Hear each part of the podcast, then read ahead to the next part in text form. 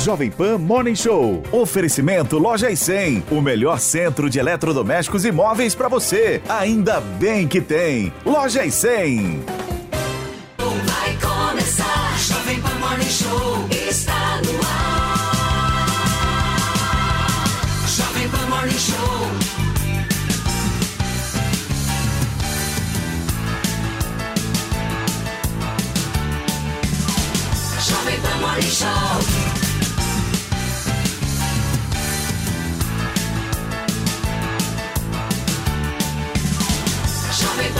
Show.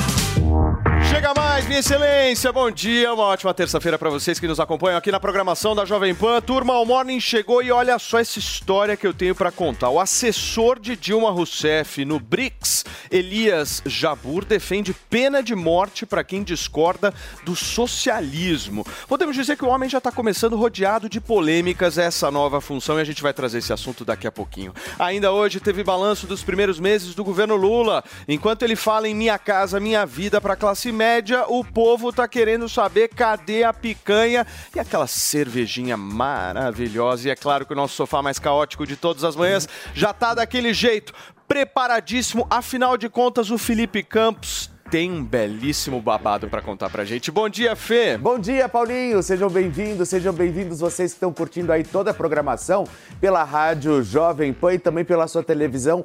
Venham, venham para cá, por quê? Porque Márcio Smelling vai retomar as atividades humorísticas no YouTube. Pois é, olha só, lembrando para nossa audiência que ele é envolvido nas acusações de assédio moral e sexual por atrizes e roteiristas. Então, não saia daí que daqui a pouquinho eu trago essa e muito mais informações sobre esse mundinho arenoso e movediço dos famosos. Mas enquanto esse momento não chega, use, o nosso, use a nossa hashtag Morning Show, mas use e abuse sem moderação. Vamos nessa, Fê, porque hoje rolou a primeira transmissão do presidente Lula nas redes sociais. Turma, o assunto, o balanço dos seis meses de governo. Na transmissão, chamada de conversa com o presidente, o Lula disse que o governo vai lançar, a partir do dia 2 de julho, um programa de grandes obras de infraestrutura.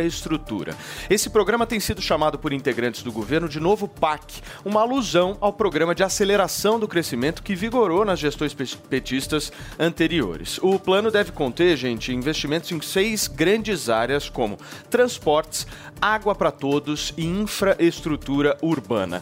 Lula ainda disse que pretende fazer o Minha Casa Minha Vida também para pessoas de classe média. Turma, vale lembrar que essa história de lives foi muito presente durante o governo de Jair Bolsonaro. Na gestão de Lula, a live de hoje foi a primeira e ainda não se sabe se a prática ela será rotineira a partir de agora. E eu vou trazer aqui para discussão com o nosso time que hoje tem sofá cheio. Temos Alessandro Negão, É. Mano Ferreira, Lucas Pavanato e a nossa primeira dama maravilhosa, Janja Fontinelli da Silva. Antoninha, eu vou começar por você, meu amor, buscando entender esse modelo de comunicação que o Lula está querendo fazer, porque é um copia e cola do que foi o Bolsonaro, né? Bom dia, meninos. Bom dia, Bom Negão. dia. Bom dia. Bom dia. Gente, é, é assim, já é sufocante ouvir o Lula nas rápidas aparições dele. Agora vocês imaginam uma live com aquela voz por 30 minutos, 40, sei lá quanto tempo, não ter ouvido. Mas é balanço de quê mesmo? Que ele- ele- eu acho que isso vai durar cinco minutos, né? Porque não fez nada. Cinco meses de governo, ele não fez nada, absolutamente nada. Sabe? Gente já começa o programa ouvindo que uma pessoa eh, responde pela Dilma, assistente da Dilma, eh, eh, o abraço direito da Dilma, pede pena de morte para quem. Vamos todos morrer aqui, tá, gente? Pelo menos eu já estou condenada à pena de morte. Porque não é possível um negócio desse. Não, eu, eu quero nem saber. Eu já não consigo ouvir a voz desse homem de cinco minutos do que dirá uma live. Vocês sabem que tem uma frase do Lula que ele falou até. Acho que foi recentemente que me chama muita atenção e me fez pensar. Que ele fala o seguinte: Eu fui o primeiro presidente da história do Brasil que nasceu analfabeto. Ah, tá. Todo mundo nasceu E eu fiquei. sabendo que- Eu refleti muito, negão, sobre essa fala. Acho que ele aprendeu com a Dilma. Eu refleti muito sobre essa fala, buscando entender mesmo quantas outras pessoas também nasceram analfabetas, meu caro amigo. Pois é, né? Só ele. Boa tarde, pessoal. Boa, boa tarde, não, bom dia. Tô tão acostumado a vir à tarde. Bom dia. Espero que hoje o Ibope arregasse de novo, que da última vez foi isso que aconteceu. O Lula é, é, é muito legal, o Lula, porque ele é muito boca aberta. Não é à toa que os próprios assessores dele dão, tentam dar aquela segurada nele. Mas vamos ser sinceros, gente.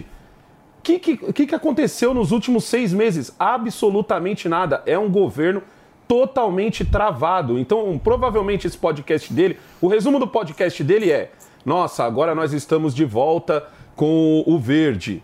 Nossa, nós agora fizemos os novos ministérios, o Ministério do, do, indígena, o Ministério do Isso e Aquilo, o Ministério dos Direitos Humanos, é o governo do amor, nós estamos tentando fazer isso e aquilo, nós estamos combatendo o fascismo. No final das contas, o resumo do Lula é um grande resumo de nada.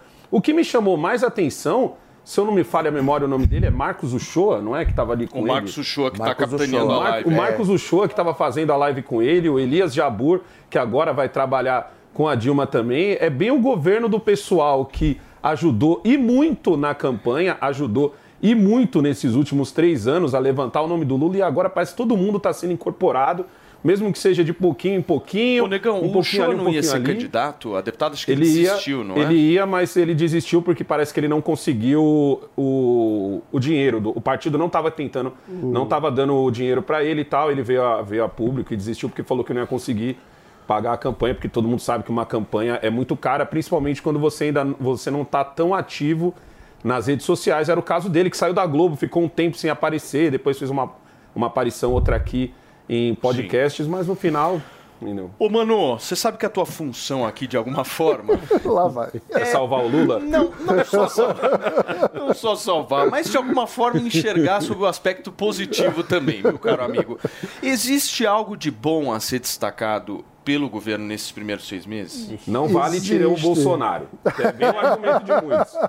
Não... Não, isso é inegável, né? Aí, mas, mas existem coisas positivas. É, por exemplo, ontem a gente falou aqui sobre um programa de alfabetização na idade certa, que está sendo capitaneado no Ministério da Educação. Quando Tentar nasce. fazer com que aos sete anos, né?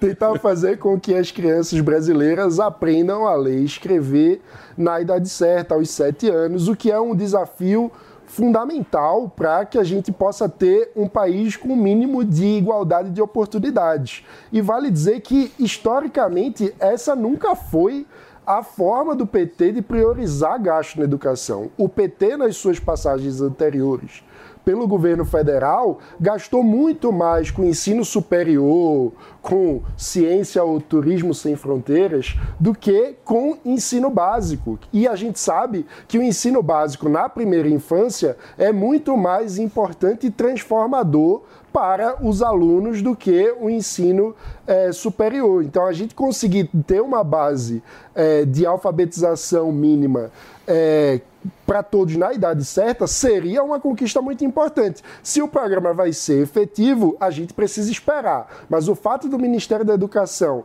estar com essa prioridade é uma boa novidade em relação ao próprio perceba, histórico do PT, mas para as necessidades do país Mas perceba também. que não é remanejamento de, de recursos, é mais gasto público. O tempo todo as políticas que o Lula vem anunciando são políticas que vão trazer mais gastos, mais custos como nós já dissemos aqui várias vezes, não existe equilíbrio fiscal hoje no Brasil. Existe um desequilíbrio. Então, se você tem um problema fiscal, qual que é a lógica que você deve usar? Vamos aumentar a eficiência, vamos cortar gastos. Não é isso que o governo tem feito. Por exemplo, agora ele quer ampliar o programa Minha Casa Minha Vida, construir mais casas, mais moradias.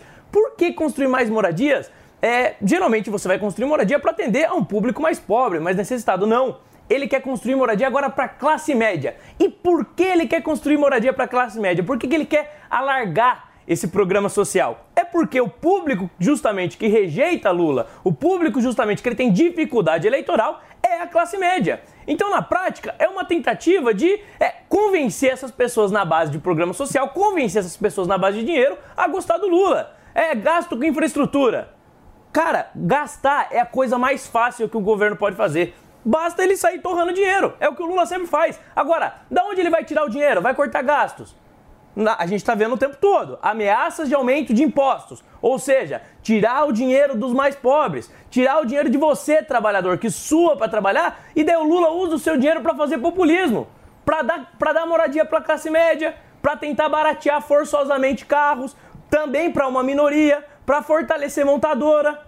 É pra isso. Toda a política do Lula sempre gira em torno de populismo e gasto público. Deixa eu destacar um negócio aqui com vocês. Coloca essas imagens de novo pra mim, o Mari Vasquez, por favor. Vocês estão vendo que tem uma belíssima imagem, uma qualidade de câmera altíssima, um Exatamente. belíssimo microfone Shure, negão entende disso, É. sabe do que eu tô falando. Tem um apresentador, tem um cenário, Antoninha, todo montado aí. Agora eu quero fazer uma rápida comparação com vocês. É o seguinte, vocês lembram daquelas aquelas lives que o Bolsonaro Bolsonaro fazia. abria no meio da padoca com internet 3G travando É. e não tinha Só de- roteiro, Só de não tinha microfone nada. ali tem 8 mil reais. Eu ó. não sei, mas esse- microfone. essa história aí que o Lula tá tentando montar, eu tô sentindo que É um alguém chegou pra ele e falou assim: Lula, você precisa, meu, Movimentar, tá presente na internet. Mas já, já internet. tinha essa promessa. precisa. Né? Não é isso que os caras estão falando pra ele? Exato, Aí os caras foram lá e montaram um é puta nada de um esquema. Não é nada autêntico, Só né? que eu não sei se isso reflete em alcance e não sei se isso toca as pessoas de Também alguma forma, sei. como aquelas lives que o Bolsonaro fazia. porque no não é autêntico, né? o, o modelo de inspiração deles são os podcasts de sucesso, né? Claramente. Os podcasts de sucesso, todos têm esse tipo de estrutura. Assim, uma mesa, uma TV, um apresentador, o cara pano. falando. Não tô passando pano, tô dizendo qual é o modelo de referência. Você acha que ele tá passando, Se isso Antônia? vai dar certo, Sim, vamos porque ver. simplesmente ali do outro lado do Bolsonaro, temos, do Lula, temos Marcos Uchoa. O Marcos Uchoa tá ali de graça.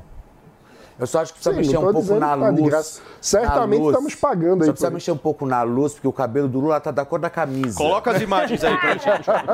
Não, mas a imagem, a imagem, Tá a imagem tá com Essa imagem- altíssima é, qualidade. a Essa barba câmera aí é maravilhosa. essa imagem A é barba e o câmera cabelo de- de- tá- estão azul. Está No mínimo, azul. no mínimo 10 Provavelmente- conto essa câmera aí, fora a lente. Pra quem tá uma- e tá imagem vendo a dessa, imagem, é, é. o seguinte, pensa numa... Negão, fala uma marca aí sensacional de Ah, uma, câmera. uma Sony, uma Canon. Uma Sony Canon uma Canon, uma Black maravilhosa. Magic, pela, por, essa, pra essa imagem aí. Provavelmente Tá tem fotografia do. Stucker. É nada, é- Porque mantém É nada, é Tech Pix, meu amor. Cara de Black E aí deve ter um belo Não, de mas um o que eu acho Parece pior- uma Tech Pix do que eu lado do Lula você é ver se que ele não conecta com o povo, né? Não é um Eu negócio acho- autêntico. Eu acho um negócio muito sofisticado Também na acho. comparação com o que era o O Bolsonaro. Bolsonaro, ele era o que era. Ele abriu uma live de qualquer jeito, com baixa Eu qualidade acho- mesmo, eu porque que ele sempre é- foi isso. Ô, deixa eu falar e as um pessoas reconheciam legitimidade nisso. Diferente do Lula, que tá fazendo um negócio tudo produzido, parece um filme de ação, né? Mas a live Estratégia comendo frango com farofa é péssima. Horrorosa. Ó, tem que organizar que PT tá um genuíno. falando em cima Gente, do outro, hein? É, nada do P. É, exatamente. Nada do P. É porque aí é o seguinte: ó, ó, vai vir o Papa, vai vir o diretor, vai vir o que for. Porque eu fico pedindo pra falar e vocês não deixam, começa a gritar. Aí o diretor resolve aí com vocês como é que faz. É importante dizer que o valor de uma Black Magic é no mínimo 50 mil reais. E isso aí tem cara de Black Magic. Você que está dentro do táxi ou do Uber, do, do metrô, não está entendendo? O Lula está fazendo as lives imitando o que o Bolsonaro fazia antes com o celular velho um Android, o Lula está fazendo com um- um- uma qualidade de, de, de TV Globo, entendeu? E a gente pensa que ali deve ter alguma câmera Black Magic, que é o valor de no mínimo 50 mil reais, e ali não tem só uma câmera, deve ter no mínimo duas, uma para o, o apresentador e outro para ele, entendeu? Para vocês entenderem que até nas lives do Lula tem um, um gasto enorme. Só para vocês saberem. Ponto. Podem E, e falar. outra coisa Perfeitamente, também, a gente Antônia pode Fontinelli. perceber que, tipo assim, eu não acho errado que ele faça as lives. Eu acho até que o Bolsonaro exagerava um pouco em fazer toda semana, porque era o recurso dele a partir do momento que ele não tinha conexão com a grande mídia. Então era o recurso dele fazer toda semana. Não acho errado que o Lula faça, não acho que vai chegar longe, acho que, sei lá, uma participação num, numa Jovem Pan, uma participação na televisão seria muito mais proveitosa. Inclusive, fica o convite, se você quiser, eu te entrevisto, Lula. Entendeu? Pô, Aqui você na tá Jovem Pan. também. Não, Lula, gente. Eu acho que o lance, o lance estão- não é Mas você. eu acho, eu acho que eu- o, o presidente, a, a gente está num, num ponto da história em que o presidente, o vereador, o governador, o prefeito, ele tem que dar satisfação. E acabou esse negócio dele só dar satisfação uma vez por ano numa conversa num veículo amigo. Turma, olha só, o homem mal chegou e já tá causando polêmica, viu? O assessor de Dilma lá no Banco dos BRICS disse que defende a pena de morte para quem discorda do socialismo. A declaração de Elias Jabur foi feita durante entrevista a um podcast. Segundo ele, apenas os pobres morrem no capitalismo. Dá uma olhada no que ele disse. Você é um Estado revolucionário. Você é um Estado. É, é- é um Estado que está é um Estado que está sob cerco. Se você começa a permitir com que esse tipo de que, com esse grau, esse grau de subversão ao sistema, entendeu? Aquilo vai, pro- vai, aquilo vai pro buraco. Então vamos matar a galera. Oi? Matar a galera. Não, não é matar a galera, é, vai aplicar a lei, maluco. Assim, é, é aplicar a Pena lei. de morte? É pena de morte. Mas você é a favor da pena de morte? No do socialismo, sim. Por, que essa diferenciação do socialismo para não Porque, no, porque no, no, no capitalismo que morre é pobre no, com a pena de morte.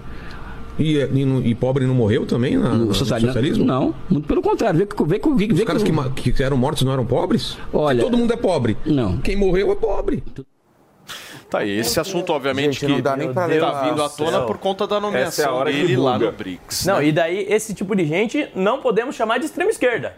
É a esquerda moderada do Não, nosso país. isso aí é extrema é, democrata. é, é- é engraçado Esquerda que democrata. ele primeiro, vamos, vamos aqui des- desmantelar algumas mentiras que ele expõe ali. Primeira mentira, que no capitalismo eh, os pobres morrem por como os pobres estão morrendo, eh, todo mundo que se opor a um processo revolucionário tem que ser morto. Essa é a lógica dele, que não tem lógica nenhuma. A questão é, a partir do momento que você tem a Revolução Industrial, você teve um aumento significativo na expectativa de vida, uma redução na mortalidade infantil, ou seja, o padrão e a qualidade de vida melhorou, todos ficaram mais ricos. O capitalismo que ele acusa por ser responsável pela pobreza, na verdade foi o que motivou é, um período de maior riqueza da história da humanidade. É, você pode até discordar, mas os números dizem o contrário. E para além disso, muita gente fica chocada quando vê alguém de extrema esquerda pregando que as pessoas têm que ser mortas. Mas não foi isso que aconteceu nos regimes comunistas ao redor do mundo? Não era isso que até mesmo na literatura mais básica da esquerda você já encontrava? É, Marx já mostrava ali um desprezo por- pelos princípios que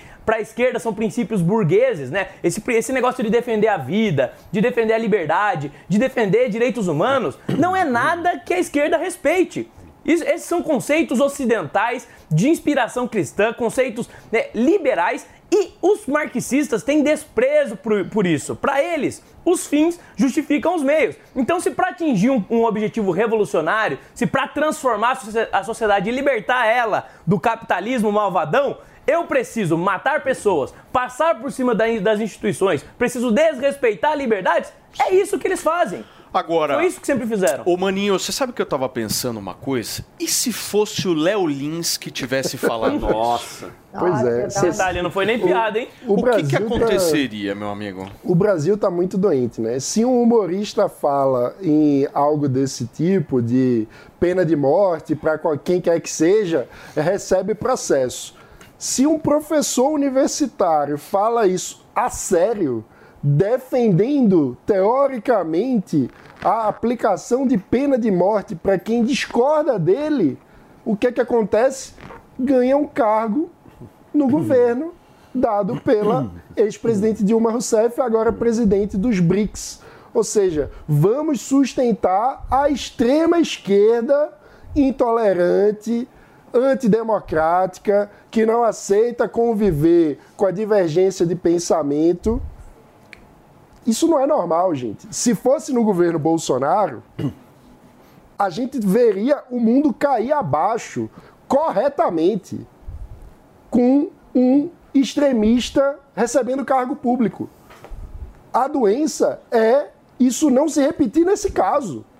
Então você admite que existe uma parcialidade, muitas vezes, da Eu- imprensa. Não, não, não é exatamente. Veja, nós somos parte da imprensa. Sim, a imprensa a é maioria, plural. A imprensa é plural. O que eu acho é que os meios culturais brasileiros passam muito pano para a esquerda. Muito pano para coisas que são absolutamente inaceitáveis. Veja, dizer isso não quer dizer que coisas absurdas, quando Bolsonaro defende torturador, etc., isso nada disso se torna justificável porque a esquerda tem pessoas extremistas. Os extremismos, todos autoritários, são inaceitáveis, venham de onde vier. Agora, o cara aceitou trabalhar com a Dilma, irmão. Você vê, mas ele é um brincando. professor, né? Talvez ele vá tentar ensinar alguma coisa pra ela. Mas o, esse, o Elias Jabor, ele não é só um cara que a Dilma achou. Não, dentro do pessoal anti-horário, dentro da esquerda, ele é o cara. Ele é tirado como um, um- um dos melhores pensadores agora do momento. Ele é chamado Pensadores. para vários podcasts. Ele, ele tem esse Mas status. ele não sabia explicar o que, que ele estava querendo dizer? Não, mas é o que, ele tá, o que ele tá pensador? querendo dizer é o seguinte, Fê. O que ele tá querendo dizer é muito simples. Ele fala assim: no capitalismo quem morre são os pobres, no socialismo é o contrário. Por quê? Porque quando o socialismo é implementado, os primeiros a morrer são os ricos, porque precisa trocar a casta. Você tira a galera mais rica, expropria a propriedade, não está muito longe do que está começando a rolar Já aqui tá no Brasil. rolando, é. Você, você e você coloca no lugar daqueles que até então eram os ricos, os amigos do rei.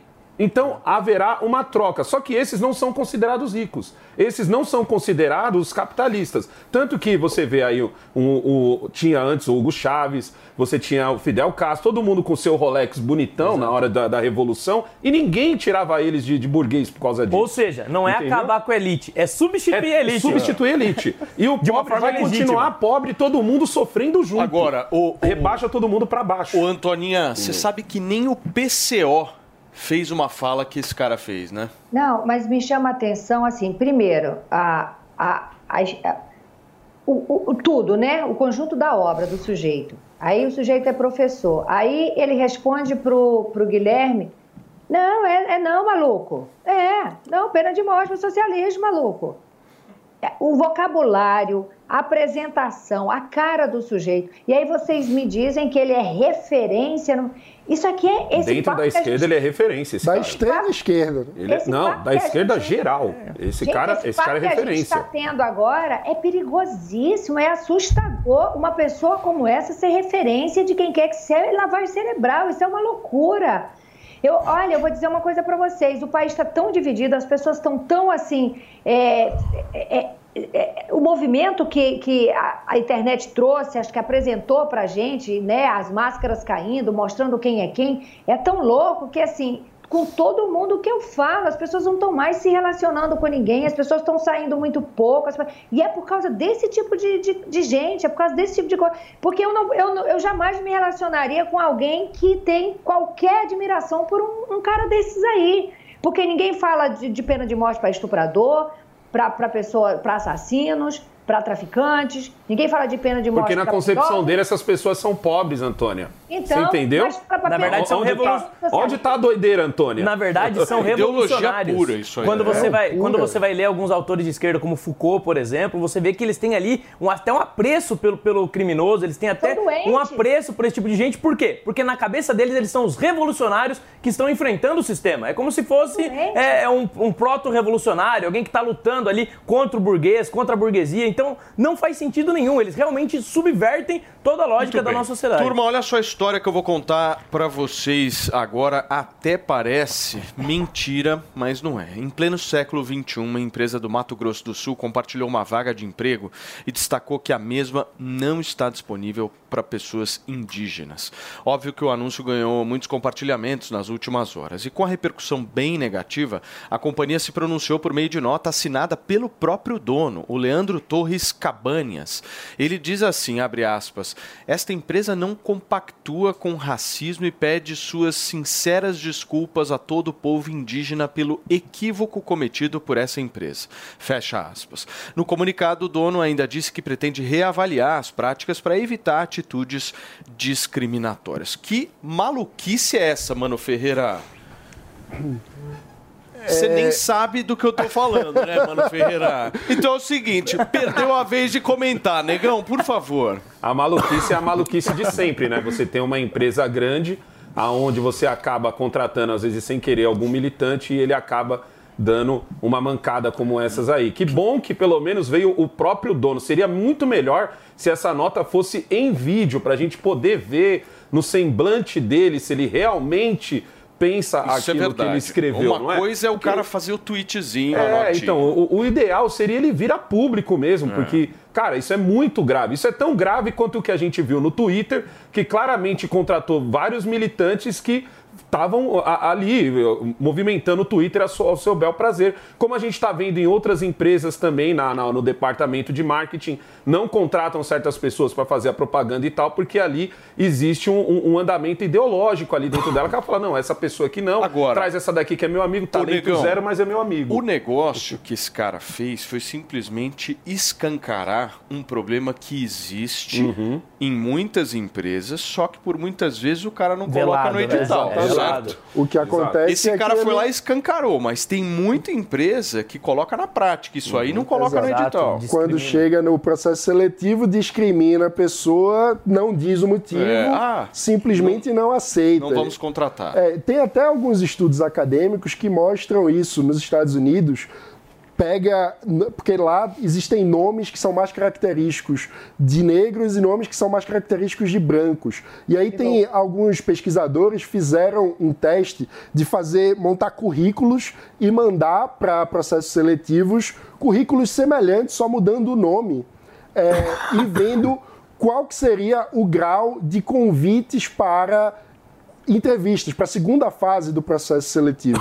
E havia lá uma discriminação, ou seja, pessoas com o mesmo tipo de currículo, quando tinham nome de branco, eram mais convidadas para entrevistas do que pessoas que tinham, entre aspas, nomes de negro. Esse, esse tipo de, de pesquisa mostra que existem viés eh, raciais, viés de discriminação, que muitas vezes não são explícitos nos processos seletivos, mas que existem e que, para a gente ter uma sociedade inclusiva, onde todos possam viver a melhor versão de suas próprias vidas, todos possam ser livres de verdade, a gente precisa pensar como lidar com Ô, esse mano, tipo de mas coisa. isso, então, esse é o desafio, né? Porque é um negócio muito subjetivo também, né? Exato. Como é que você não tem como você comprova? ave- averiguar isso, né? Então, é, é, trata-se muito mais da gente tentar é, conscientizar, transformar a mentalidade das pessoas do que fazer algo de prático. Porque, a não ser quando acontece igual nesse caso, que o cara tornou explícito esse tipo de coisa, fica muito difícil você averiguar. E isso, esse tipo de discriminação pode acontecer com qualquer tipo de pessoa. Por exemplo, é, pode existir discriminação religiosa, pode existir discriminação política. Nesse momento de polarização, ah, eu não gosto dele porque ele é de direita, eu não é gosto dele verdade. porque é de É. esquerda. A pessoa pode ser discriminada. Então,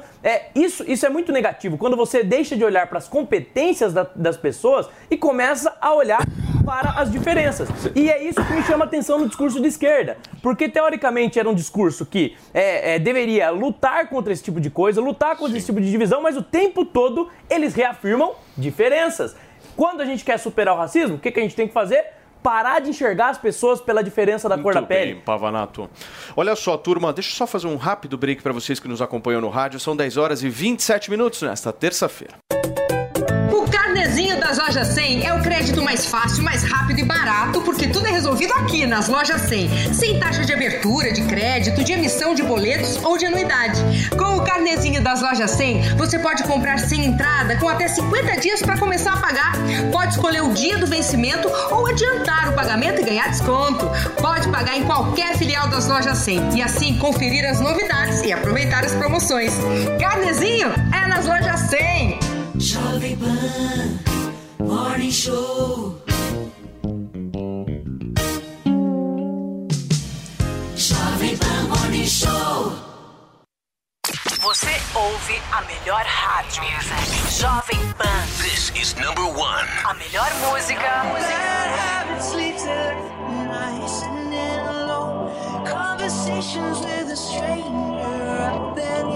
This, this station plays my music. I can't seem to say goodbye. One radio. All the hits. Esta station. É a Jovem Pan. Você anda ansioso? Sente que está desperdiçando seu potencial? Tenta se organizar e ainda está sem tempo de fazer nada? Chegou a hora de virar o jogo. E através das técnicas da neurociência, você vai aprender a usar o seu cérebro para aumentar a sua produtividade, memória e concentração. A Thaís Faria Coelho, doutora em neurociência, vai ensinar tudo o que você precisa saber para se livrar de vez de todos esses problemas. Acesse agora mesmo niucursos.com.br e se inscreva no curso Produtividade e Gestão de Tempo. Você ouve a melhor rádio. This is my radio station. Jovem Pan.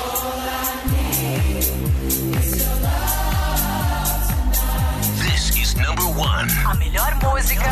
This is my music. Play here. One radio. All the hits. Esta I love the radio station. É a Jovem Pan.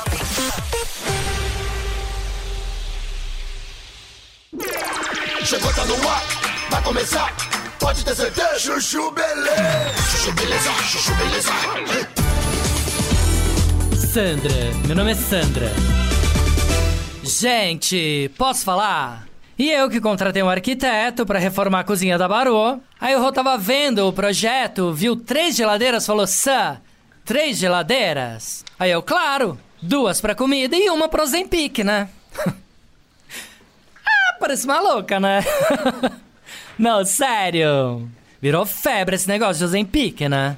Não, eu sei que é só com acompanhamento médico, parará, mas, gente, a mulherada tá pirando, né? Tipo, a Fê, minha amiga, que começou a usar da cabeça dela pra emagrecer, emagreceu tanto que ficou com o rosto todo enrugado, parecendo um Sharpei, coitada. Não, parecia o Xuxo. Lembra do Xuxo? Sharpei da Xuxa? parece maluca, né? Não, para. Nem posso falar isso, senão vou pensar que eu sou velha, né? Enfim. Bom, voltando, vai. O Rô tinha questionado três geladeiras, eu falei sim, três, por quê? Duas pra comida e uma pra bebida, amor. Você não gosta? Daquelas com porta de vidro, cerveja menos seis. Aí ele, ah, tá. Eu falei, é, tá vendo como o mundo é machista? Pra cerveja pode, mas pro Zempic não, né? Hum. Enfim. Claro que não era pro Zempic a geladeira, né? Até porque a minha geladeirinha pequenininha, tipo a que tem na farmácia do Iguatemi, eu já comprei pela internet e chega segunda-feira em casa. ah, parece maluca, né? Sandra, meu nome é Sandra. Você ouviu Chuchu Beleza? Quer ajudar o Chuchu Beleza a virar um aplicativo? Então acessa chuchubeleza.app e faz a sua inscrição.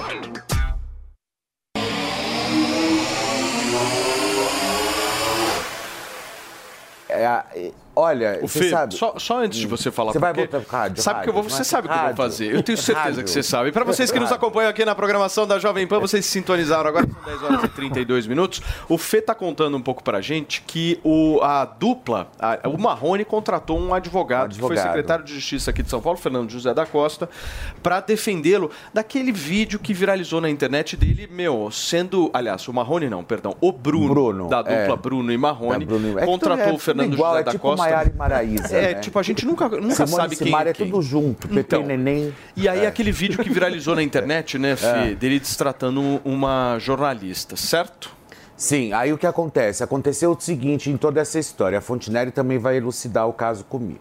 Acontece o seguinte: a Lisa foi trabalhar e aí o que, o que, que rolou? Durante a entrevista, o cantor Bruno chegou e falou assim: e aí, né, tal, você tem um órgão sexual masculino, enfim. E aí, na frente de todos os colegas de trabalho, colocando ali a repórter ao ridículo. Depois ele veio e pediu desculpa. Mas quando você fala as desculpas não valeu, negão, eu vou te dizer uma coisa: não é a primeira vez que o Bruno pisa na bola.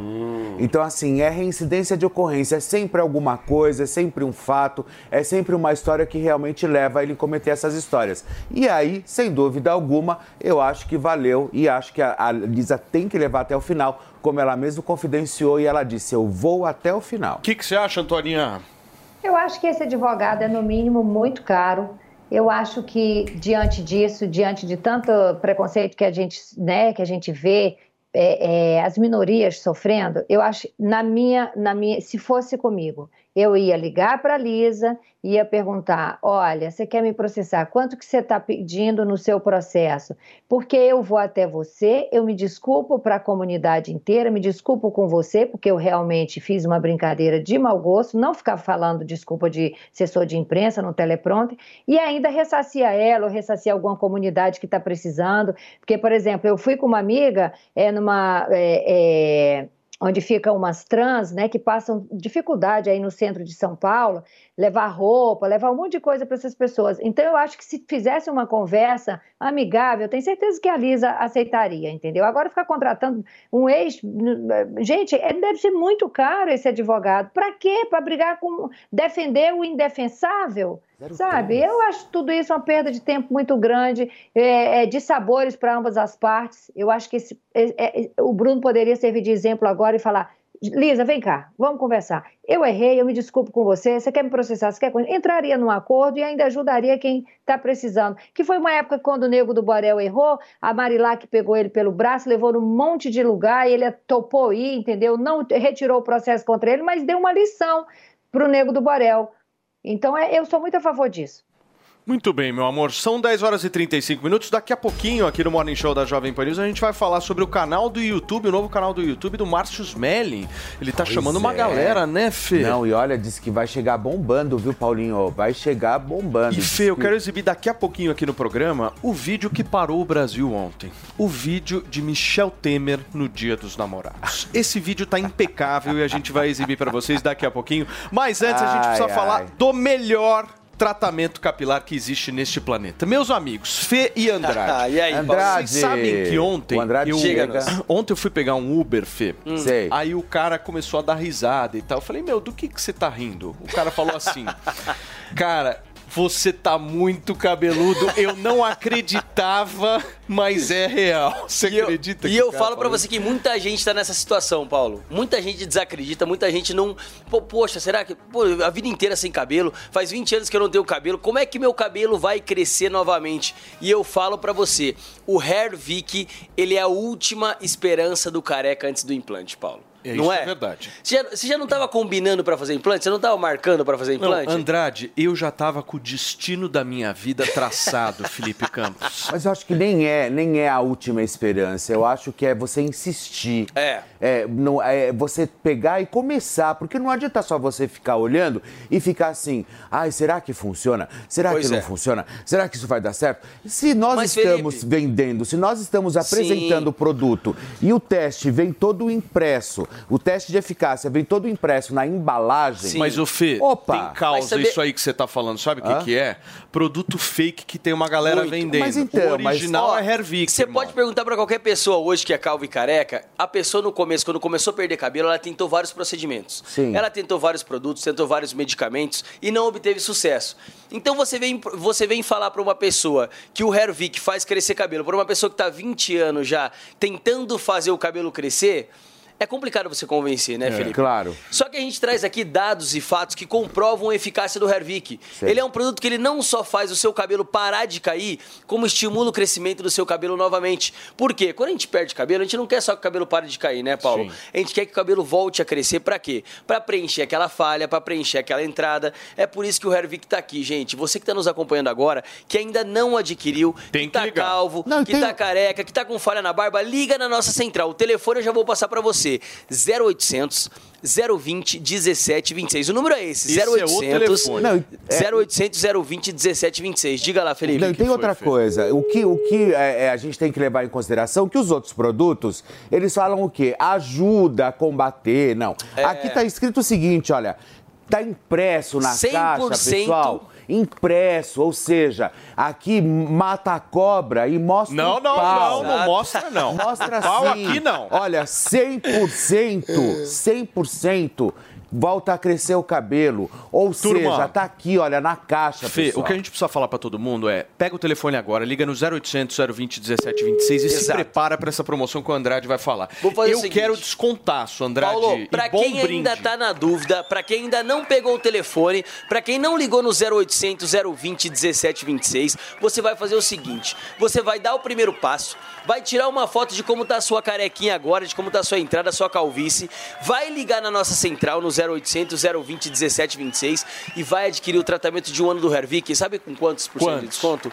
50% Boa, de metade desconto. do preço, Andrade. Só vai pagar metade Boa. do preço ligando E agora brinde? e, E vai levar de brinde Agora, aquele brinde sensacional que tá todo mundo pedindo, hein, é Felipe? caríssimo. Esse é sensacional, que é a maquininha para você aparar, enfim, ficar belo. Já aquela, aquela Exato. chinesa cara, hein? E ó, é aquela. Pra quem tá no rádio e não tá vendo, gente, é aquela maquininha modelo vintage pra você fazer acabamento de barba, de cabelo. que horas? De presente pra quem ligar no 0800 020 1726. Essa promoção de metade do preço e mais a maquininha de, de, de acabamento de brinde é 10 minutinhos Boa. pra você ligar agora no 0800 Até 020 10h50, gente. 1726, Paulo. 0800 020 1726 fala que tava ouvindo o Morning Show e garante já o Hervik. Obrigado, Andrade. Tamo junto. Abração. Turma, olha só, envolvido nas acusações de assédio sexual e moral por atrizes e roteiristas, Márcio Smelling busca retomar o espaço no campo humorístico com um canal no YouTube, né, Fê? Como é que é esse canal? Explica pra Pois gente. é, olha só, numa live, o Melin, né, disse que vai contar com a participação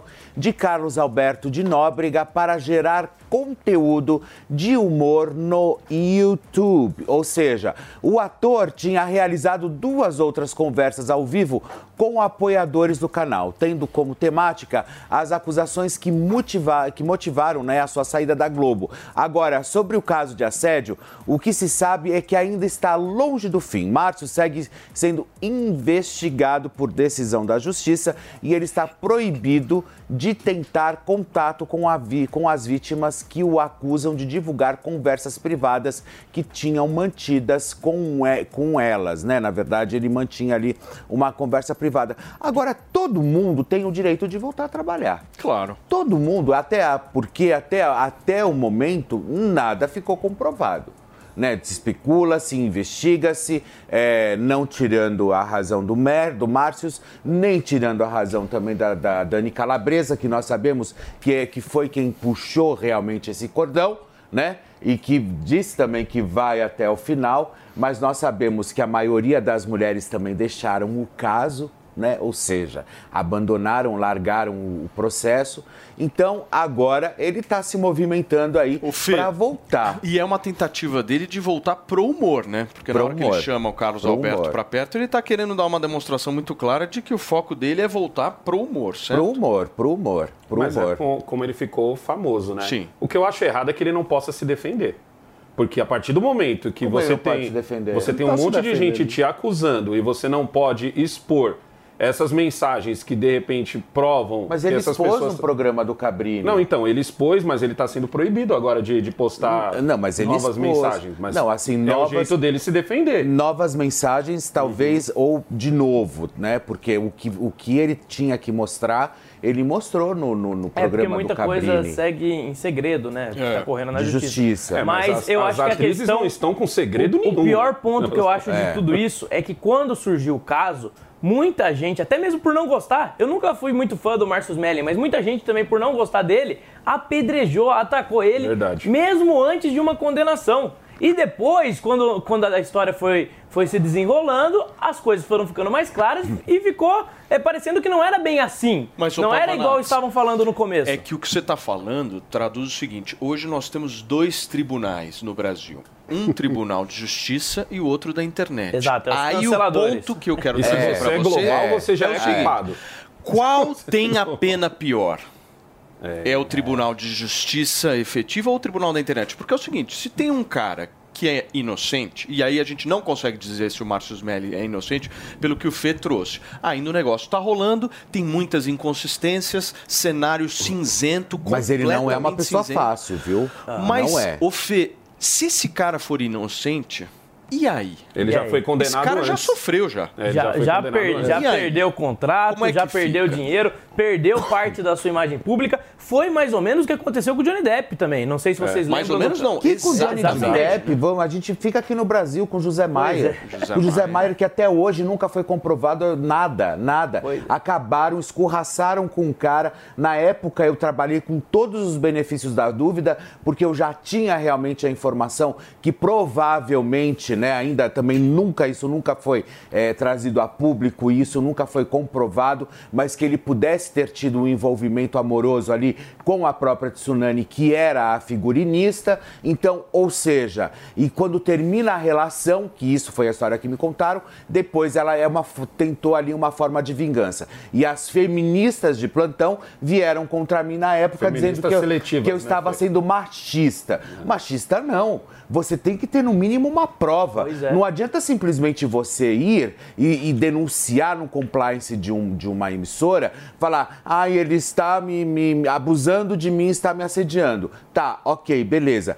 Aí, ao ponto de você fazer esse movimento na internet e o cara ser escorraçado, acabou com uma doença autoimune, completamente emocional, saiu, saiu do, do, do, do, do- do circuito. Ah, gente, isso Vocês não pode acontecer. tivesse acreditado Isso não pode na acontecer. Nájila? Lembra da Nájila? É, da Nájila Trindade.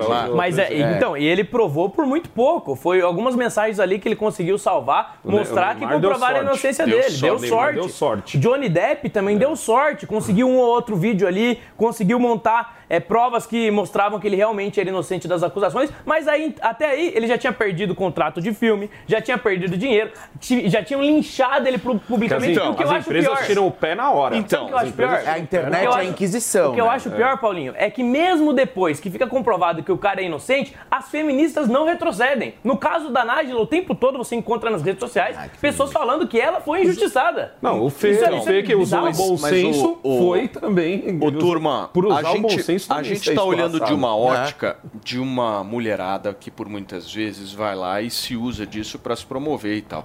E essa mulherada, por muitas vezes, prejudica uma causa que é extremamente importante, que é, É, a violência.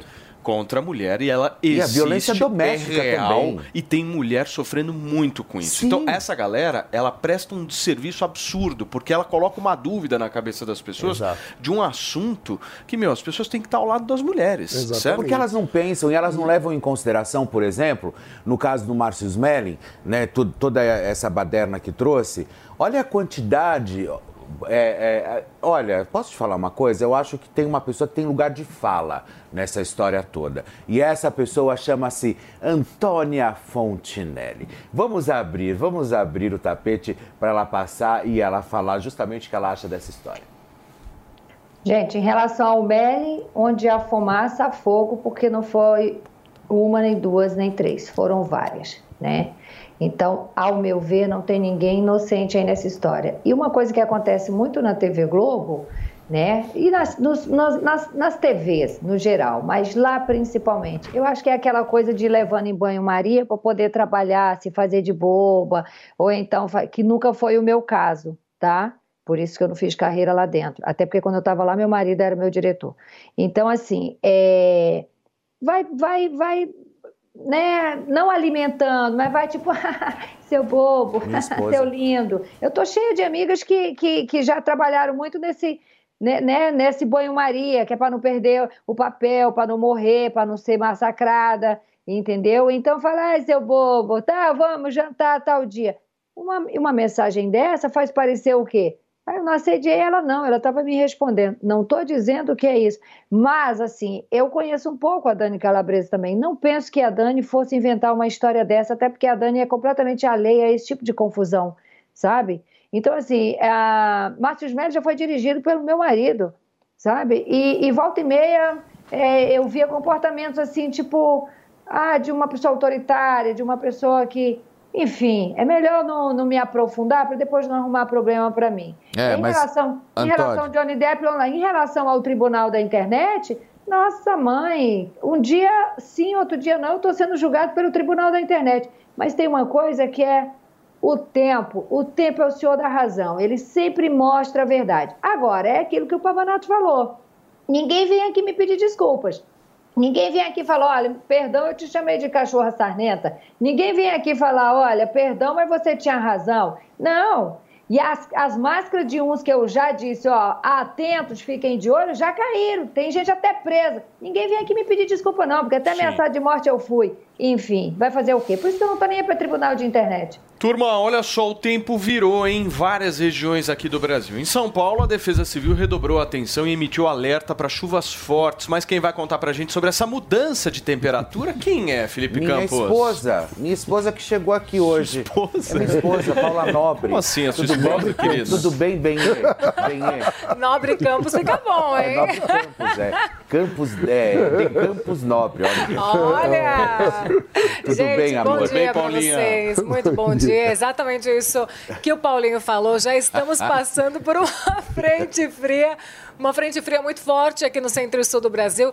E na retaguarda dessa frente fria, gente, temos uma poderosa massa de ar de origem polar, bem na retaguarda dessa frente fria, que além de chuva vai trazer muito frio sobre o sul, sudeste e centro-oeste. E o que, que essa frente fria tem de diferente das outras que a gente tem acostumado a ver por aqui, pela região sul, sudeste e centro-oeste?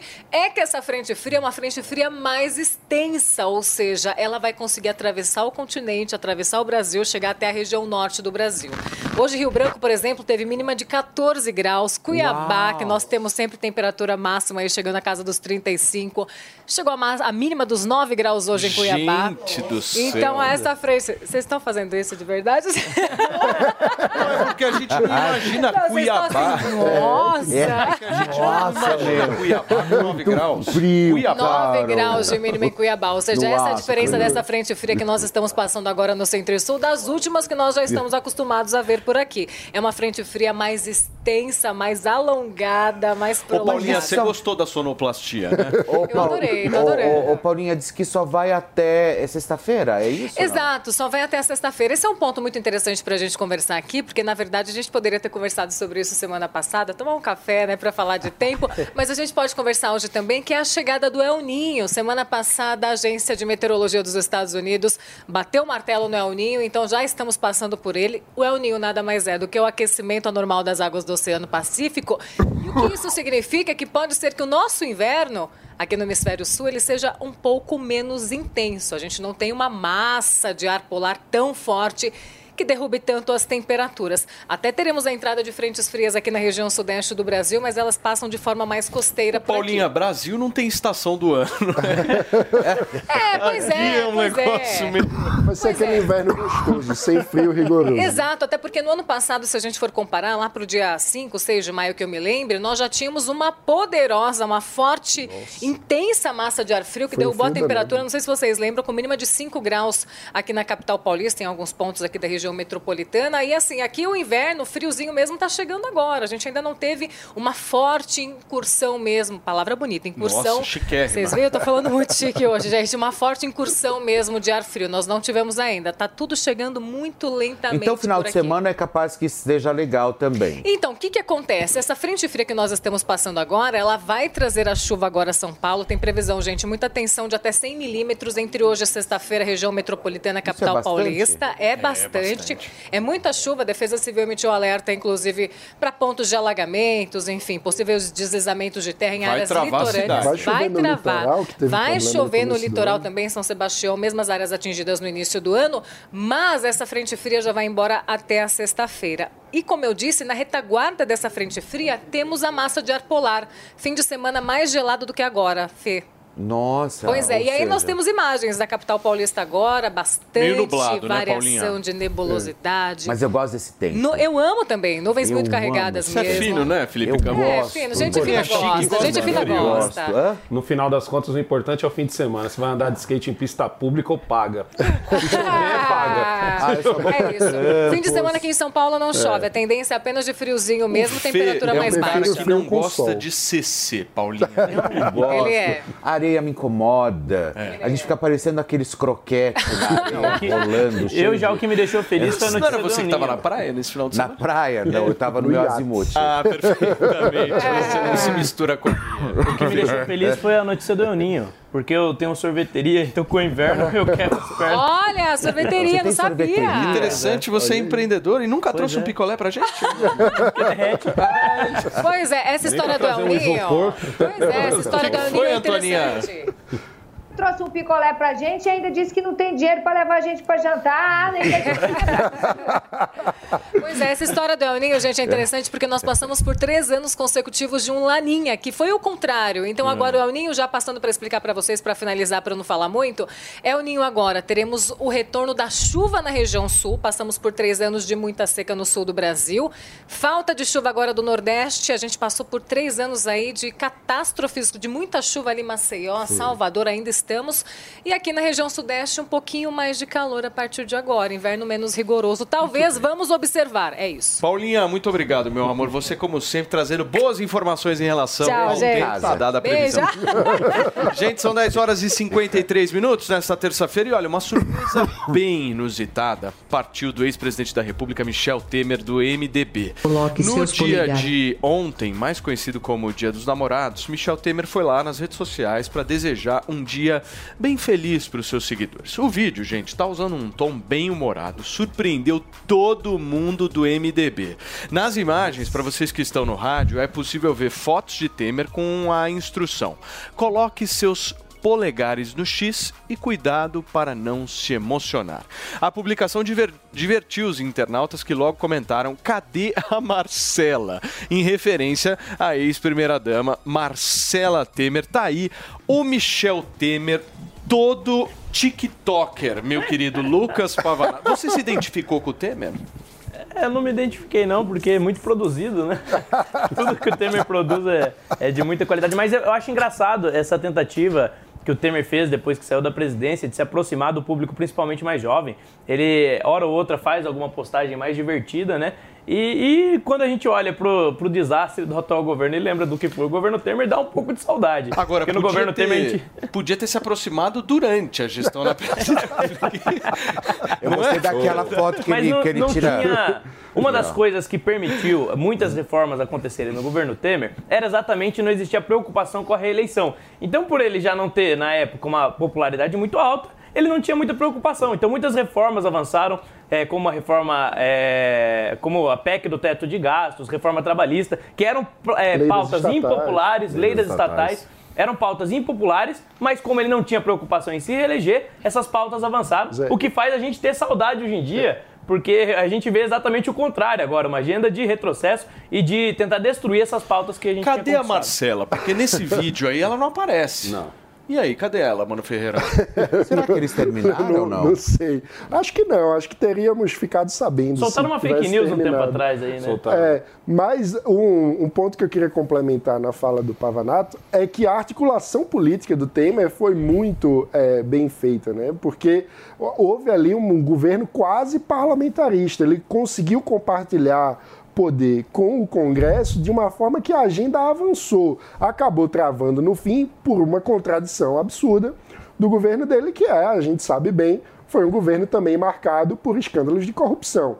E o caso Joesley ali acabou é, tirando as condições políticas de continuar avançando pautas. ô, Senão mano, teríamos tido a reforma eu da tenho- Previdência. Eu tenho uma teoria de que o Bolsonaro só foi eleito por causa dessa reunião.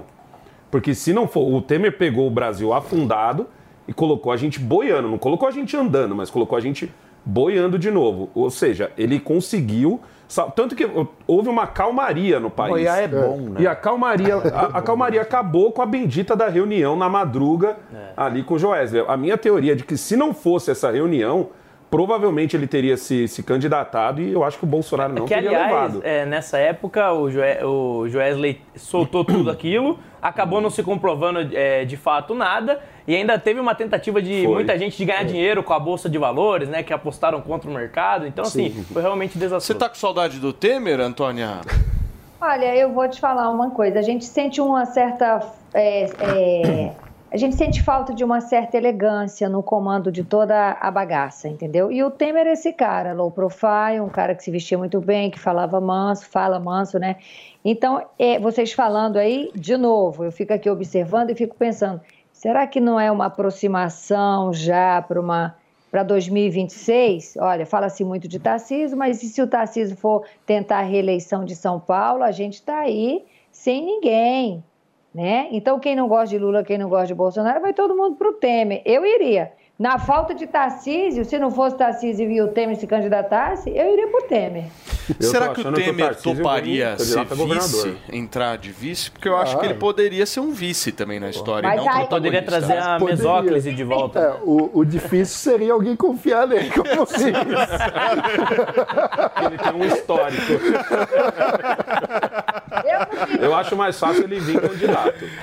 Eu acho que não, hein? Eu acho mais também fácil acho ele Ele vir não é perfil de Não, candidato. é, o, o Temer sempre teve uma carreira ao longo de toda a sua trajetória política de um perfil parlamentar, né? O Temer sempre foi reeleito ali como deputado federal, foi presidente da Câmara dos Deputados, mas nunca foi um campeão de votos. Ele tinha um reduto eleitoral, tinha uma relação sólida com o seu eleitorado, mas o destaque dele, muito mais do que o, o, o resultado eleitoral, era a capacidade de articulação política dentro da Câmara dos Que Deputados. foi o que fez com que ele fosse é, vice da Dilma e que foi o que fez com que ele conseguisse governar de uma forma até muito calma. Hoje a gente está vendo aí o Lula sambando, o Bolsonaro também teve muita dificuldade, é porque não tinha um bom relacionamento com o Congresso, que era o oposto do Temer. Já Mas tinha qual, sido era, presidente qual, da Câmara. o grande, qual é o grande segredo de Temer? Porque Temer em dois anos conseguiu muita coisa. Mais do que Mas Bolsonaro em quatro. A gente entendeu que com o Bolsonaro e com o Lula, a conversa não é só conversa. É. Então qual é o segredo do Temer? Ah, Eu- isso é que eu- querido.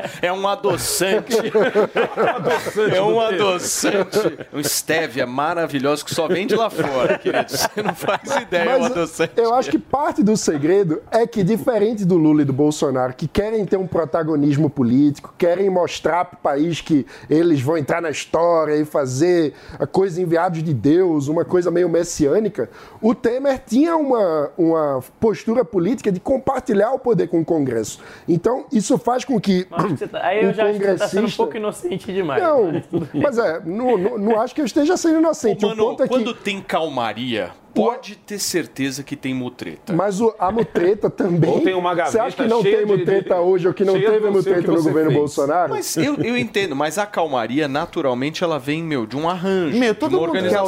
holofote, mano. Sim, exato. Todo mundo quer holofote. Mas o, o ponto é que o Temer conseguia distribuir um o raio, holofote. se dá um raio, eles arrumam a gravata achando que é fotógrafo. Uma coisa, uma coisa é verdade. Quando eh, você tem um governo é estável, a conta sai mais barata. Agora, quando o governo é instável e o presidente precisa o tempo todo do Congresso, a conta acaba saindo mais cara, que é o que a gente está vendo quando o Lula, por exemplo, distribui emenda a rodo e, e gasta dinheiro público a rodo para tentar manter os deputados debaixo da sua asa, porque ele não consegue controlar os parlamentares. O Temer não. Como ele Quanto tinha já uma boa gasta, relação... mais eles querem. Exatamente. Exato. Quanto mais gasta, Se eles eles veem que o governo é frágil, que o presidente é frágil, Exato. eles vão atacar. E, e o adoçante continua aí, só que o país não anda.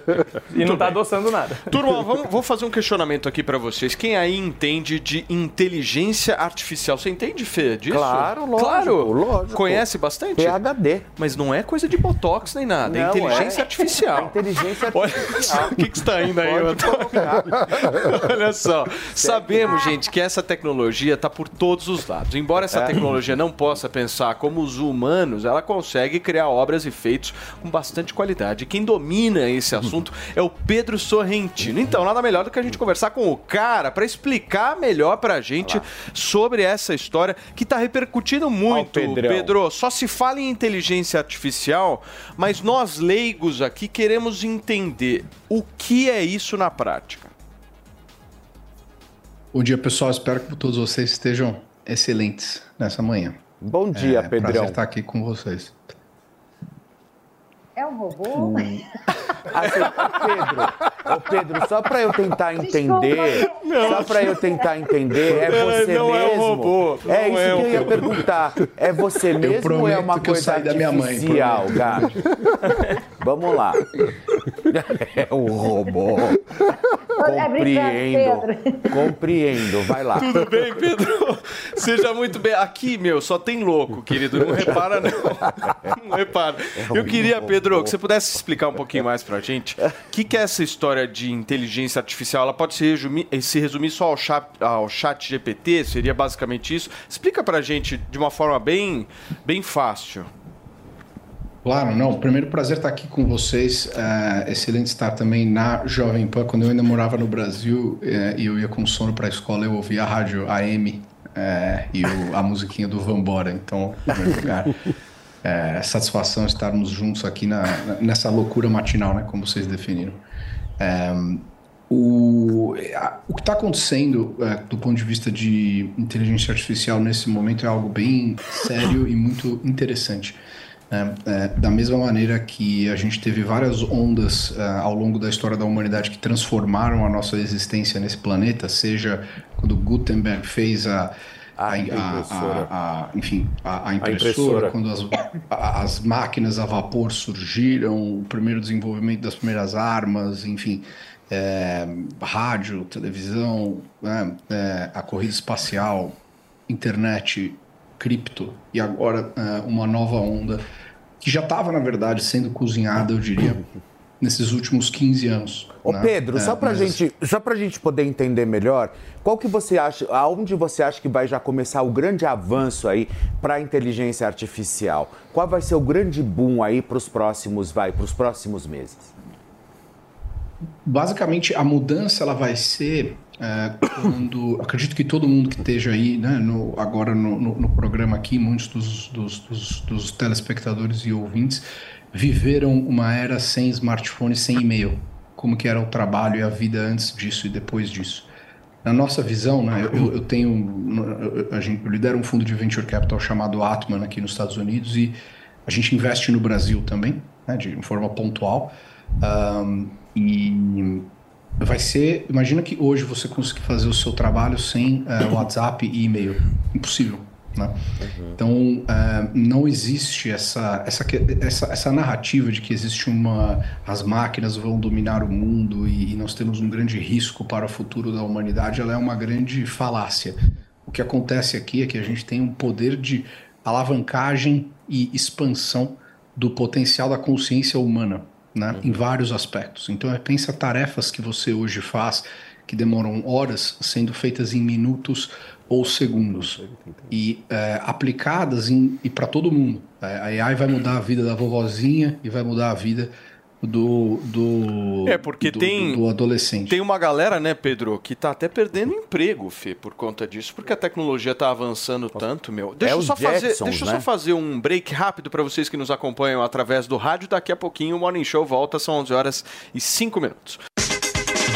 Fim de mês espetacular nas lojas 100. É pra fechar negócio mesmo. É pra fechar o mês com chave de ouro. É sensacional. É nas lojas 100, porque só nas lojas 100 você tem preço baixo mesmo. Só nas lojas 100 você tem crédito mais facilitado, mais prazo e prestações ainda menores. É a sua chance. Fim de mês espetacular nas lojas 100. É mais que promoção, é respeito ao consumidor.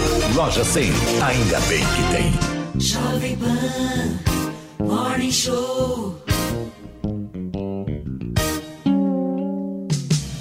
Jovem Pan Morning Show. Você ouve a melhor rádio. Jovem Pan. This is number one. A melhor música. Play here.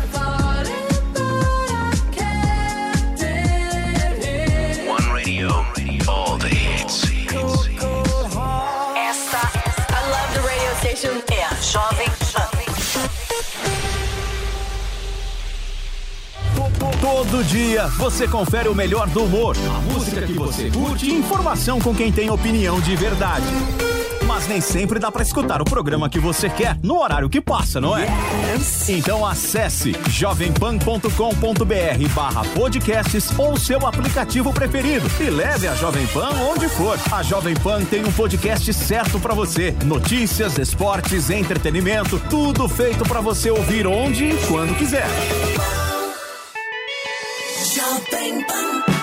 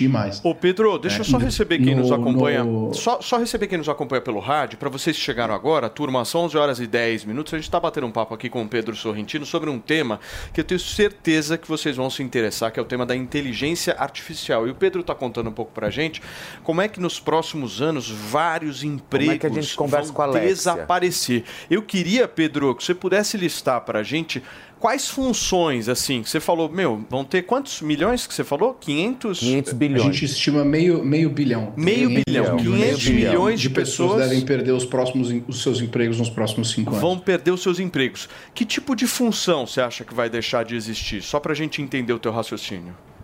Então, imagina no, no Palácio de Versalhes, quando o Luís XIV morava lá, ele Sei. tinha né, um, um funcionário lá só para, de fato, é, limpar a bunda dele. Né? Isso é verdade. Olha, eu É, lembro disso. E essa é uma posição, assim, e se você parar para pensar, o papel higiênico é uma tecnologia também. Ela só foi inventada nos últimos ali 200, 150 anos, mais ou menos. A mesma coisa vai acontecer aqui, só que na nossa visão, é, a diferença é que muitos ah, contadores, advogados para assuntos menos complexos, é, professores é, em, em uma série de, de, de potenciais ah, assuntos no qual você tem um nível de repetibilidade e complexidade baixo. Compreendo. É, e, e eu acredito que ah, parte também, sim, da, de, do- de enfim, comunicadores e, e- e jornalistas para algo que, que consiga se automatizar. né? Por exemplo, a dinâmica do morning show aqui é impossível de ser reproduzida por uma máquina, porque ela Ufa. exige esse, esse ping-pong entre nós. graças aqui. a Deus. Nossa, eu tô faro da Né? estatística. Então, assim, Ai, obrigado. é, o, o- a é, ou seja, vocês continuam sendo criativos aqui. Mas, mas de hoje você está já tem garantido. IA de editor. Não, não inventa. Não tem inventa, não. não. Você Não, mas o tem IA que editor, ajuda sim, o editor ele tem É. um risco real, tá? Para que Ele daqui tem a um pouco eu vou mandar real. construir um negão por aqui, hein? Você tem, você tem IA que edita o podcast. Você joga o podcast inteiro, você já tem. Sério? Já, você já tem a IA que edita o podcast. Você tá brincando. E a- Mas- é, é louco você ver ela renderizando, porque é muito rápido. entendeu? Maninho, por favor. Muita gente tem medo da inteligência artificial, eu costumo dizer que eu tenho medo da burrice natural.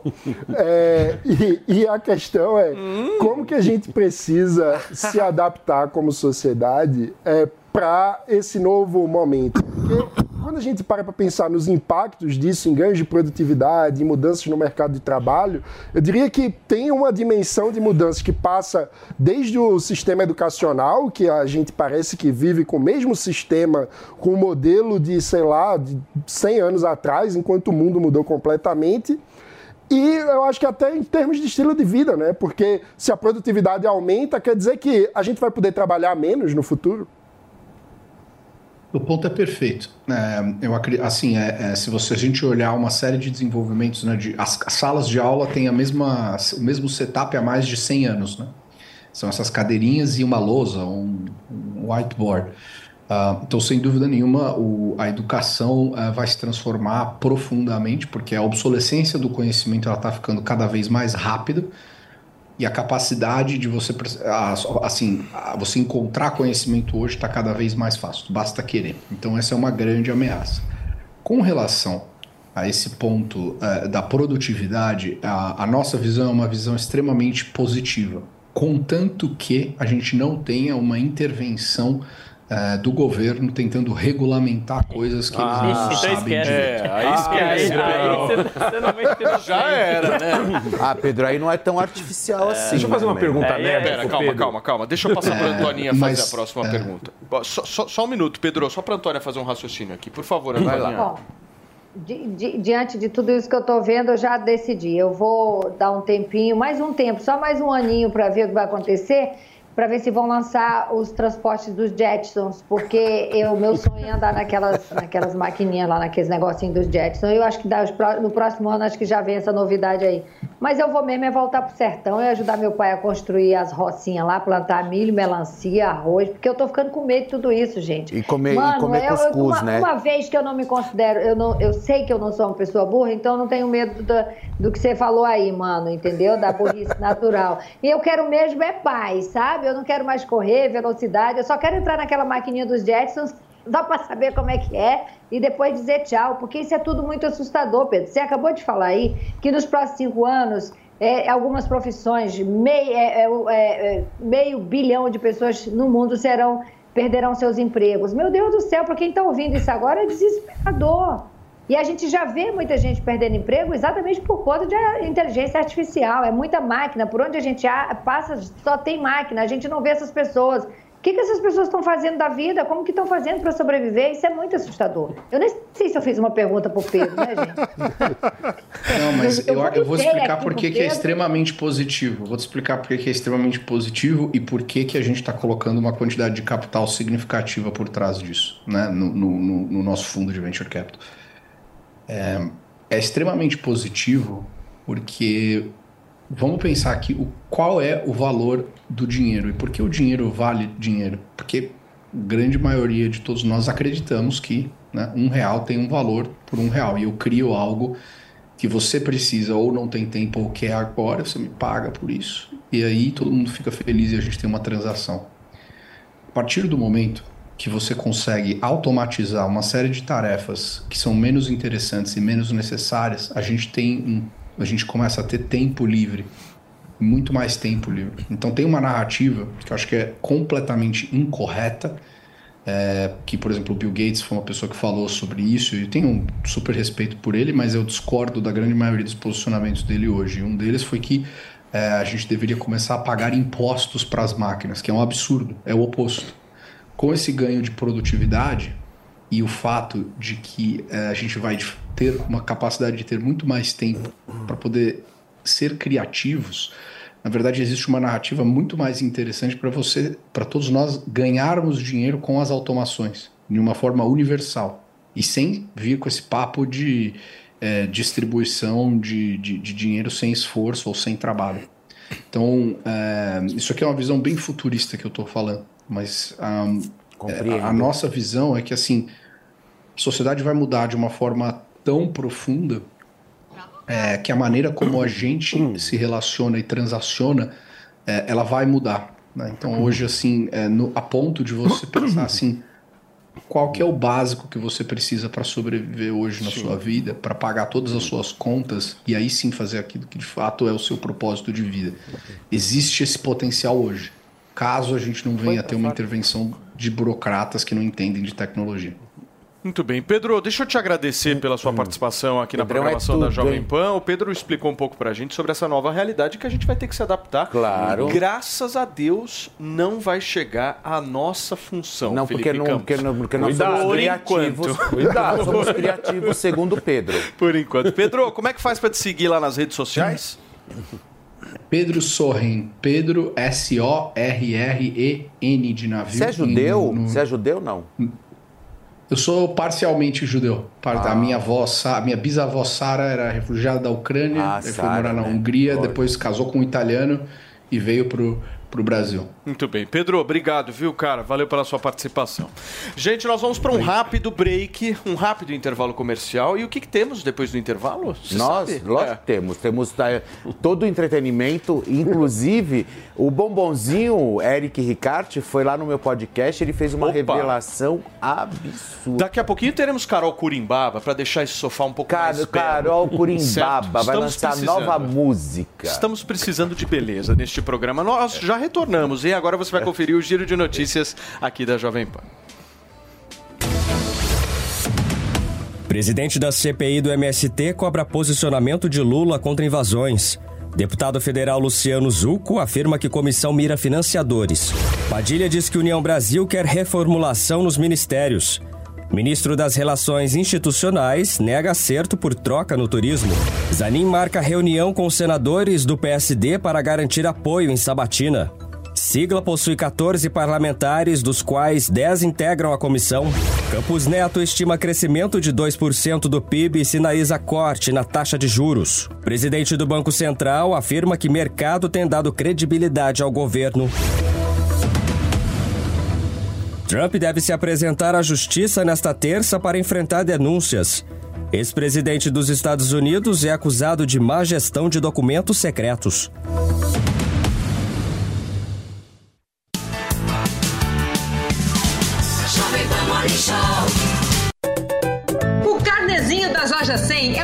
O carnezinho das lojas 100 o crédito mais fácil, mais rápido e barato, porque tudo é resolvido aqui nas lojas 100, sem taxa de abertura, de crédito, de emissão de boletos ou de anuidade.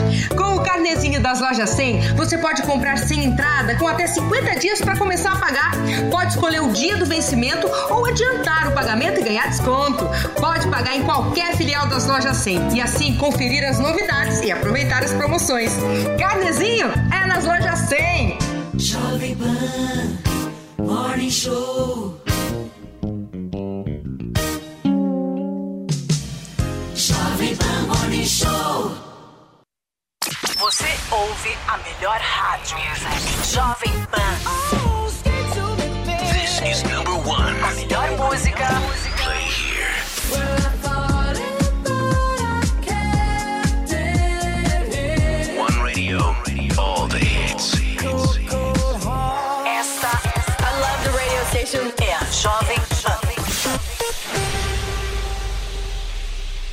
Você sabia que tem novidade no seu rádio? É a Jovem Pan News 76.7 FM. Mais uma frequência para você ficar bem informado. Opinião, análise e informação. Jovem Pan News 76.7 FM. A rádio que você já conhece, ainda melhor. Jovem Pan News 76.7 FM. Jornalismo independente. A rádio número um do Brasil. Jovem Pan.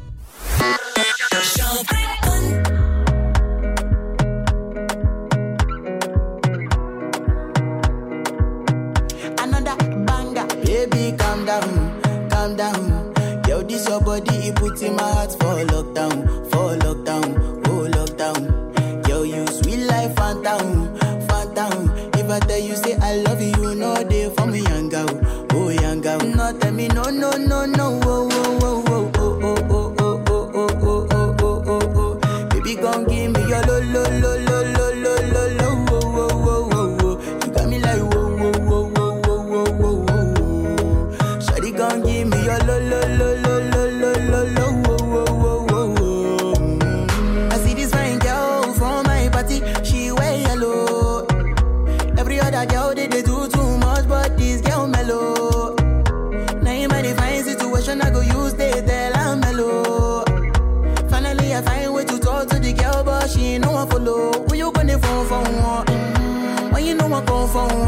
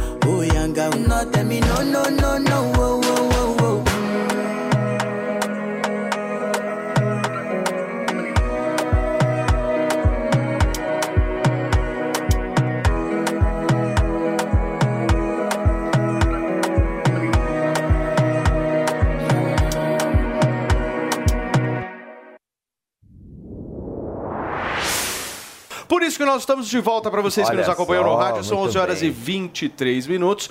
Nós estamos aqui, turma, repercutindo um pouco É dessa reunião marcado, meu querido Felipe Campos, marcada para quinta-feira com 37 ministros e o presidente Lula. E quem vai repercutir isso conosco? Carol Curimbaba. Meu amor, me explica, por favor, a tua visão aí desses seis primeiros meses. Como é que o Lula está gerindo o país na tua visão?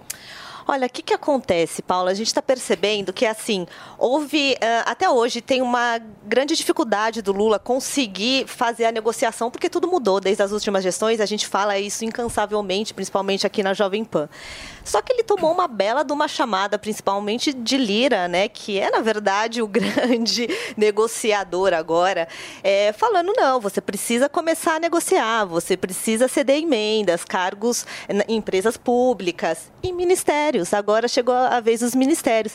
E Lula, muito sabiamente, dos 37 ministérios que ele criou, 11 é, não tem partido político. Então ele deixou 11 ministérios Em aberto. em- em aberto para negociação, para ser a última carta na manga. E agora está chegando a hora dessa negociação Agora, rolar. eu ouvi, a gente até trouxe aqui ontem, né, mano, a história do Ministério da Saúde Sim. pro Lira, mas eu Que ouvi é, é também. um desses que não tem partido político. Mas eu E o ouvi mais importante. Da Embratur.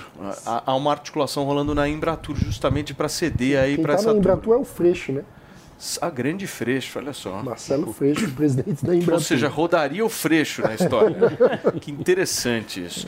Agora, vocês acham que vai rolar essa reforma ministerial mesmo? Como é que vocês veem? Ela é necessária, né, Pavanato, para também ter uma certa governabilidade do Lula. Porque se Não, o Haddad essa semana teve derrotas, né, no Congresso Eu não, Nacional. não acho que é necessário. Eu acho que se é, o governo tivesse realmente pensando no interesse público, nem precisaria ter tanto ministério. Aí a população olha é, os ministérios que deveriam ser para a função de resolver problemas, de trazer soluções para as pessoas, acabam sendo apenas uma ferramenta de troca para o Lula poder manter a base de apoio. É até aproveitar que ela está aqui fazer uma pergunta para ela. Você acha que, é, de alguma forma, o, o- o governo Lula, em algum momento, vai parar de pensar no próprio interesse, parar de pensar em negociar com a própria base de apoio vai, parar, e vai passar a pensar na população ou não? Vai ser o governo inteiro ele só pensando em se manter no poder? Olha, a forma em que o nosso modelo político está estruturado é para que eternamente haja negociações, que por um lado é bom, né, porque negociação é bom, mas pelo outro a gente sabe que no fim eles perdem muito mais tempo com essa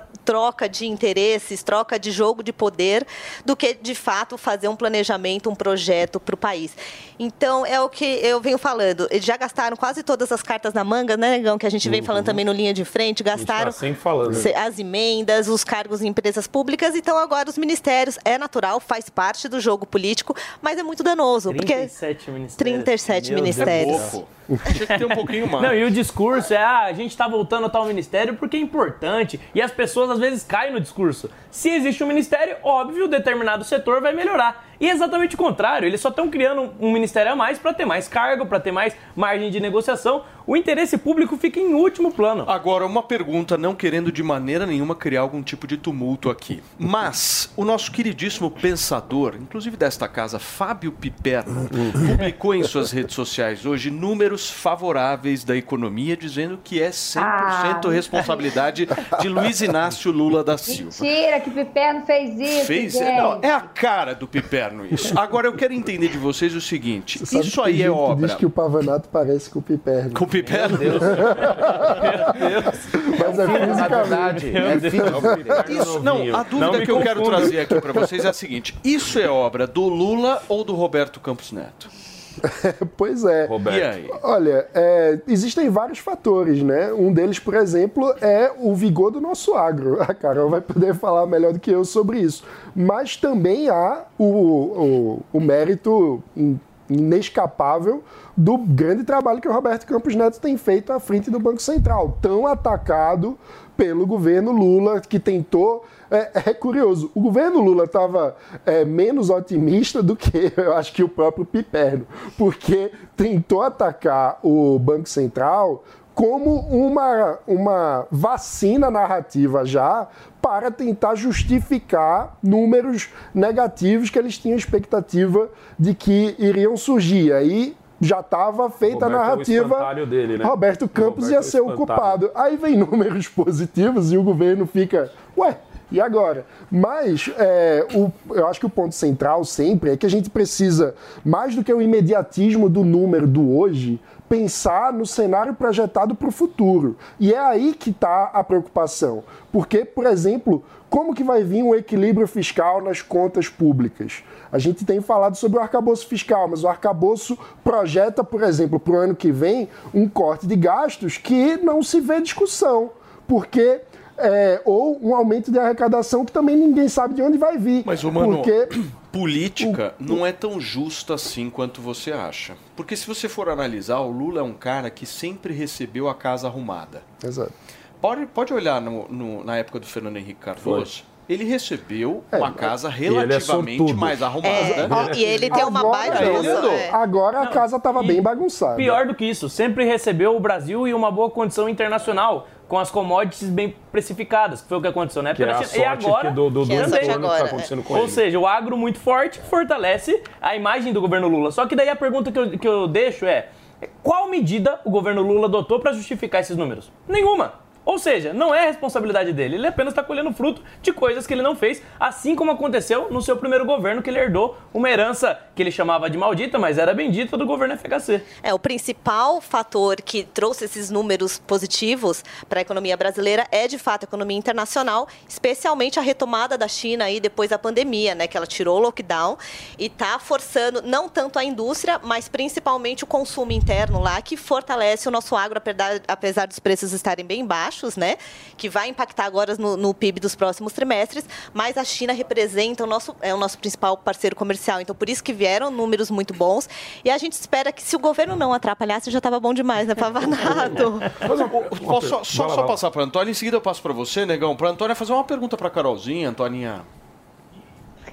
Carol, se essa reforma ministerial fosse, assim, para semana que vem, essa troca, você teria nomes para substituir ah, o- a- esses que a gente está vendo aí, que, por exemplo, a do turismo a- a- e tantos outros? Você teria nomes? É, eles já estão sondando alguns nomes dos partidos. Aí a gente, eles estão focando principalmente nos partidos do centrão, tá? Ainda estão segurando, na, na verdade, a informação de quem vai, porque senão é, escancar o jogo e não podem fazer isso. Mas eles já estão falando que tem que trocar até gente que é do centrão aí do Ministério do Turismo, por exemplo, para colocar outras pessoas mais fortes do centrão.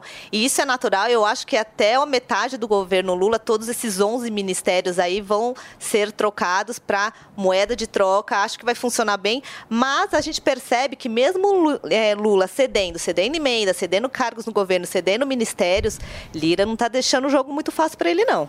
Na sua opini- você tem uma opinião, Carol? Se eu tivesse te perguntar hoje, quem seria o, o melhor ministro nesse momento do turismo, uma vez que esse país é, é- é um país lindo, maravilhoso, que a gente tinha que fomentar cada vez mais o turismo, trazer esse povão né, é, para cá, porque é um país múltiplo, imenso e com muitas possibilidades né, de, de, de turismo. Quem você diria, Antônia? Eu acho que esse cara ou essa Felipe mulher- Campos, meu amor. Felipe Campos. Exato. Sou eu. Não, mas gosta de viajar, não gosta de areia, um clima até 15 graus. Eu acho que teria que ser a Antônia.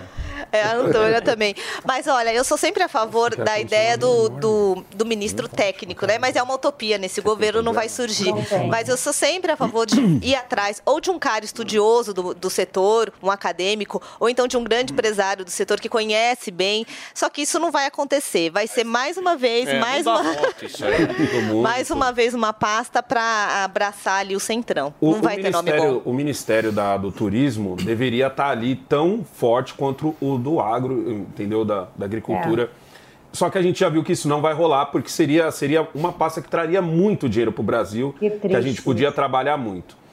Já que a gente não vai trabalhar essa, eu queria perguntar para você que é do agro, e a gente está vendo que o Lula tem um problema sério ali com o agro, entendeu? Que você acabou de falar da China, eu sou. Ele levou o- um, um líder do MST, ao invés de levar, sei lá, 10 pessoas do agro lá para a China. Você não acha que ou- ou você vê assim dentro do pessoal do agro algum estímulo, alguma esperança de que vá acontecer nesse governo um estímulo maior aos pequenos agricultores, já que os grandes agricultores, obviamente, eles vão querer exportar. Isso faz com que a nossa feira, que a gente fala muito no linha de frente também, que a nossa feira está ficando cada vez mais cara. Hoje, para você fazer uma feira meia boca é 100 reais aqui no Brasil. Então, o- você vê algum, algum para o futuro, assim, o pessoal do agro fala sobre isso, de um estímulo para os pequenos agricultores para que a comida fique mais barata no Brasil?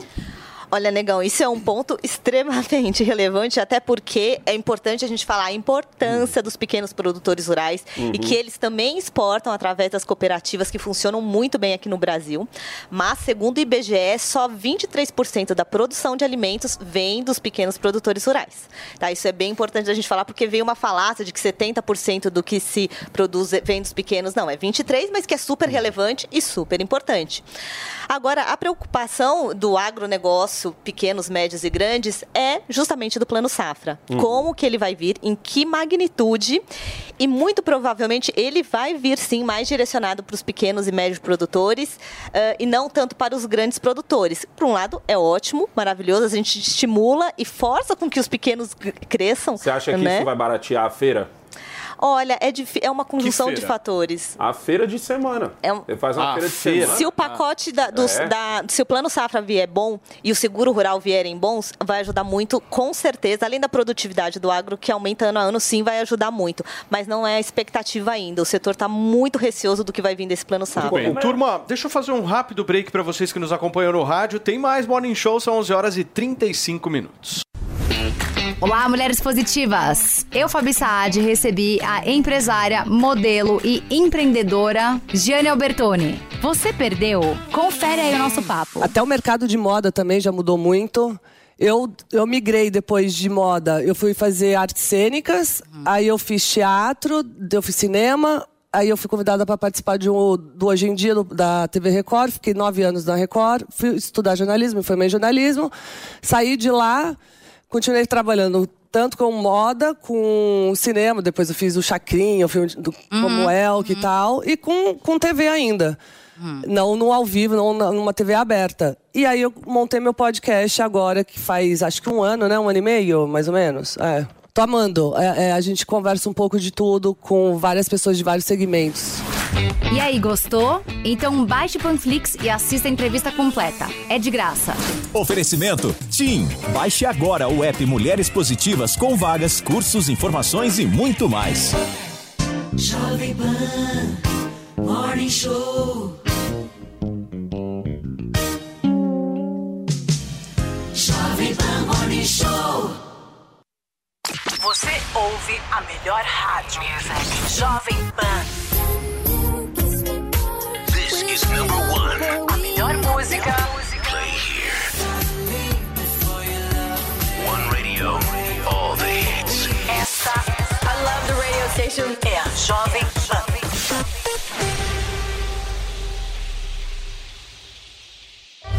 Todo dia você confere o melhor do humor, a música que você curte e informação com quem tem opinião de verdade. Mas nem sempre dá pra escutar o programa que você quer no horário que passa, não é? Então acesse jovempan.com.br barra podcasts ou seu aplicativo preferido e leve a Jovem Pan onde for. A Jovem Pan tem um podcast certo pra você. Notícias, esportes, entretenimento, tudo feito pra você ouvir onde e quando quiser.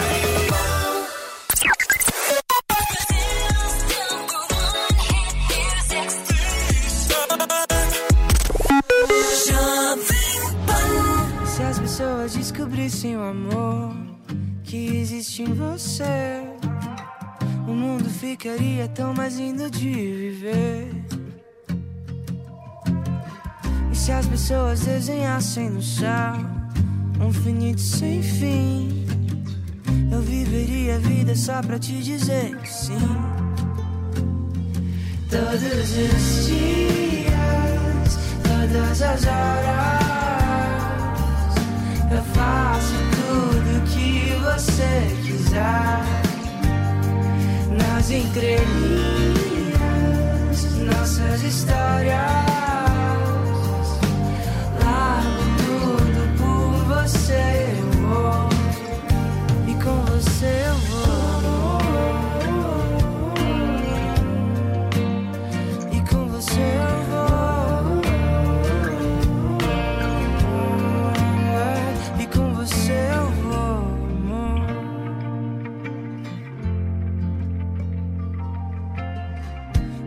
celebrar a vida. Caminhar na areia, ver o pôr do sol. Por você eu fico até o sol nascer. Tô na boa, tô na brisa. Sem motivos pra gastar a minha paz. Ah, que vontade de viver. Todos os dias, todas as horas. Eu faço tudo que você quiser. Nas entrelinhas, nossas histórias. Largo tudo e por você eu vou. E com você eu vou. E por você eu vou.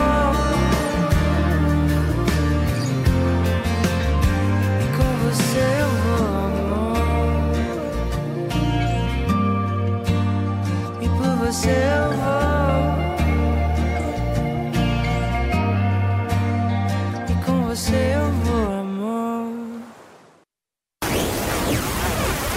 São 11 horas e 40 minutos para vocês que chegaram agora. A gente está repercutindo um pouco sobre a situação política atual brasileira e principalmente essa reunião marcada aí com ministros para a próxima quinta-feira de Lula e os 379 ministros. Não, tô brincando. 37 ministros. Antoninha, você tem 30 dias para comprar um carro popular, meu amor. Quanto, deve- quanto deveria custar um carro popular, Antônia? Não deveria ter carro popular, deveria investir em transporte público como os países desenvolvidos fazem. Carro popular para ficar arrebentando com o trânsito, ninguém vai para frente nem para trás. Criem vergonha na cara de vocês. Melhore o transporte público para todo mundo andar. Até eu andaria de transporte público, todo mundo, entendeu? Nos países desenvolvidos, ninguém fica andando de carro para arrebentar com o trânsito, não. Que carro popular que nada? As pessoas têm que ter é, é, é, é, dignidade. E ter um carro popular não é ter dignidade, não, gente. É para ficar sofrendo no trânsito, porque tem que pagar IPVA, tem que pagar seguro, tem que pagar a prestação do carro. E que pobre, que pessoa que ganha um salário mínimo tem dinheiro para isso aonde? Vamos parar de devanear, chega! O que, que tem dentro dessa cachaça de vocês? Eu, hein? Em outro mundo, em outro mundo, o transporte público funciona, mas vai pensando aí quanto que deveria custar um carro popular. Antônia, vai pensando aí, mas antes, turma, são 11 horas e 41 minutos. O Andrade tá de volta, Felipe Campos. Eba, ele volta, ele volta com novidade, hein? Significa que explodiu a promoção que a gente fez, meu A amigo. gente deu 10 minutos de promoção, viu, Paulo? E eu vim aqui, sabe pra quê? É. Pra Pra quê? estender a promoção. Boa, pra quem não Andrade. pegou o telefone e não ligou ainda no 0800 sucesso. 020 1726. Foi sucesso, Felipe. Vou falar uma coisa pra você. Muita gente que ainda tá na dúvida, a gente sempre vem aqui pra deixar o mais transparente possível, certo? Sem dúvida. Pra trazer a transparência, pra mostrar que o produto funciona, pra trazer a credibilidade do Hervik. E, poxa, quando você falou ali da- do, do laudo de eficácia que tá no frasco, Laudo de eficácia no foi frasco. sensacional. Por quê? Porque o que acontece? Tem gente que tá 10 anos calvo e careca, certo? Como é que você convence uma pessoa dessa de que o Hervik funciona? É, o cara Felipe? acha que não tem mais jeito. O né? mínimo é com laudo ou com alguma, alguma, alguma comprovação. E de que forma que é? Porque não adianta você ficar gastando dinheiro com um produto que talvez resolva o teu problema. Pois é. Ajuda, porque ajuda a combater. Não, Não. ajudar a combater, ninguém tá afim de ajudar É. a combater. As pessoas querem que resolva. E ó, um diferencial do Hervik, Felipe, sabe qual que é? Ah. Ele não só faz o cabelo parar de cair, como faz o seu cabelo voltar a crescer. Porque quem tá calvo, careca, o cara tá perdendo o cabelo, mas ele não quer que o cabelo dele só pare de cair. É. Ele quer que volte a crescer pra quê? Pra preencher aquela entrada, pra preencher aquela falha, pra preencher aquela careca, aquela calvície. É isso que a pessoa quer. E o Hervik, ele tem aqui, ó, gente, no próprio frasco, o Felipe li- leu pra gente já hoje, 63% sentiram o surgimento de novos fios. Sensacional. É sensacional. 100% das pessoas sentiram que o cabelo parou de cair. Então, todo mundo que usou o Hervik sentiu que diminuiu a queda. Então, gente, Ô, você que está Andrade. nos acompanhando, já dá essa tá aqui, oportunidade. O laudo de eficácia tá Laudo de eficácia. caixa, é só telefone? ligar Caixa. 0800 020 1726. Liga agora. Não fica empurrando com a barriga. Por quê? A gente tem essa mania, Paulo. Puxa, meu cabelo começou a cair. Aí você olha no travesseiro, aí você olha no ralo, no box e fala, puxa, meu cabelo tá caindo. Só que você nunca toma uma Ô, atitude. Andrade, o cara que comprar o Hervik hoje, eu vou falar pra fazer um teste. Ah. Compra o Hervik agora, liga no 0800 020 1726, faz o tratamento uma semana, passa direitinho, de manhã, de noite, de manhã, Exato. de noite, e dá uma olhada no teu travesseiro, amigo. Dá uma olhada no teu travesseiro. Você Em uma vai semana ver, já começa a ver Você resultado. vai ver que aquele pelinho que aparece no travesseiro, porque aquele pelinho ali é o teu cabelo caindo. Sabe o que é o pior? É o pessimista. É. Pessimista é aquele Como cara que que, é, atrapalha tudo. Ele olha e pega e fala assim: Isso não funciona. Ou então ele pega e fala assim: Ah, vou comprar isso nada. Então fica careca, amigão. É. Ué, não então fala fica assim. careca. E uma coisa Fala eu falo, assim. eu falo o seguinte, Paulo. Tem que ser regrado, tem que usar no mínimo duas vezes por Isso é dia. mesmo. ele vai na raiz do seu cabelo, ele fortalece a raiz do seu cabelo, ele acaba com a sua queda, ele faz o seu cabelo voltar a crescer. É por isso que muito calvo, muito careca, tá voltando a ter cabelo com o Hervik. Ele é a última esperança do careca. Se o Hervik não funcionar, meu amigo, aí é só implante capilar mesmo. Mas o importante é você testar, é você dar aquele primeiro passo. Por quê? O cara às vezes tem a raiz, Paulo, mas ele não acredita. Fala, poxa, mas não vai nascer cabelo. Não, tem uma galera desesperançosa, não é só com o Brasil, não, é com a careca também, querido. O pessoal tá down, tá meio pra baixo. Só que as, as pessoas elas têm que entender o seguinte: a tecnologia evoluiu muito, muito, absurdamente. Os caras Absurdamente. investiram milhões de reais pra constituir esse produto. E esse produto, a gente aqui na Jovem Pan usa, Muito. Felipe Campos, e indica pra vocês. Os caras me perguntam na rua: o que que você fez? Eu É. falei, irmão, tem nome e sobrenome, é Hair, Hair Vig. Os Vig. caras acham que eu fiz implante. É, eu não, fiz E outro implante. dia, você no, você no elevador, a gente tava subindo, o, o Paulo Matias olhou pra mim e falou assim: Fê, funciona. Funciona, É muito legal. meu, é muito legal a gente ver o resultado em pessoas próximas, né, Paulo? É. Pessoas daqui da Jovem Pan que usam tanto pra crescer cabelo quanto pra crescer barba, que foi o caso do Emílio. Então, gente, pra você Pega que ainda não já. pegou o telefone, já liga na nossa central, que é o 0800 020 1726. É o número isso. é esse, não custa nada. Andrade. Vamos parar de empurrar com a barriga, porque a promoção eu tô voltando com Então, ela. me, me explica o que, que a gente fez anteriormente. Nós demos metade do preço, Hum. 50% de desconto e disponibilizamos a maquininha de acabamento. Pra quem tá no rádio e não tá vendo, é aquela maquininha, gente, de acabamento que vem em modelo vintage e tal, que vai de brinde pra você que ligar agora no 0800 020 1726. você só deu 10 minutos. É, agora eu vou ter que dar menos, tá, Paulo? Desculpa. Menos? S- Menos. São 11h45 até menos? 11h50. 5 minutos? Cinco Só? Que minutinhos. menos, só Até cinco agora? 11h50, quem ligar no 0800 020 1726 e levar o tratamento de um ano do Hervik, só vai pagar metade do preço no tratamento Oba! e ainda vai levar essa maquininha Andrade. maravilhosa de presente. Essa maquininha é caríssima, Essa máquina hein, é cara. É, hein? e todo mundo quer, né, Paulo? Meu, todo mundo quer dá- essa maquininha. só dá presente chique, é o seguinte, meu. turma, faltam 4 minutos. Pega esse telefone 0800 020 1726, fala que tava ouvindo o Morning Show e garante esse tratamento que a gente usa aqui e recomenda muito pra vocês aí. Cinco minutinhos, hein, Obrigado, Paulo? Andrade. Tamo Valeu, junto. querido. Um abração. Turma, Breaking News aqui, Jovem Pan News. Afinal de contas, a ministra do Turismo deixou a reunião com o presidente Lula e diz que vai continuar no cargo, Fê. Aquele papo Vai.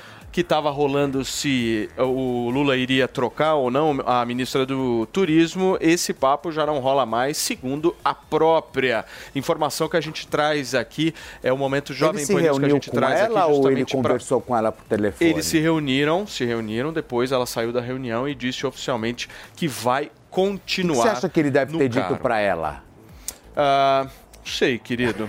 Vamos perguntar a Antônia Fontinelli. O que, que você acha que o Lula falou pra ela nesta reunião, Antoninha?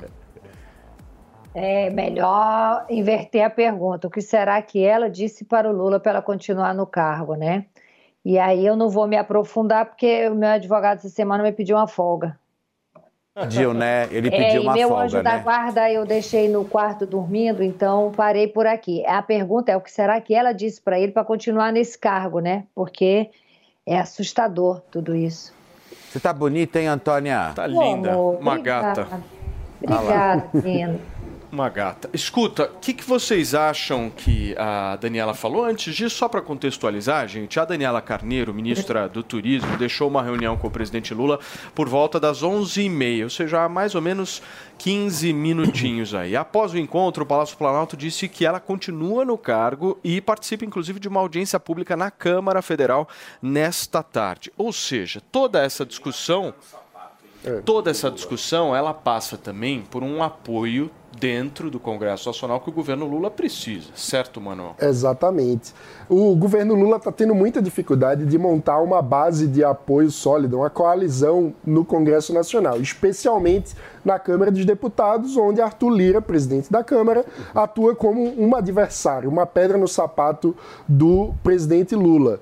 É, e qual que é o ponto aí? A Daniela, que é conhecida politicamente como Daniela do Vaguinho, por ser esposa do Vaguinho, prefeito de Belfort Roxo, cidade das mais violentas do Rio. Existem, inclusive, notícias, denúncias sobre um possível envolvimento da família da Daniela e do Vaguinho com setores da milícia carioca.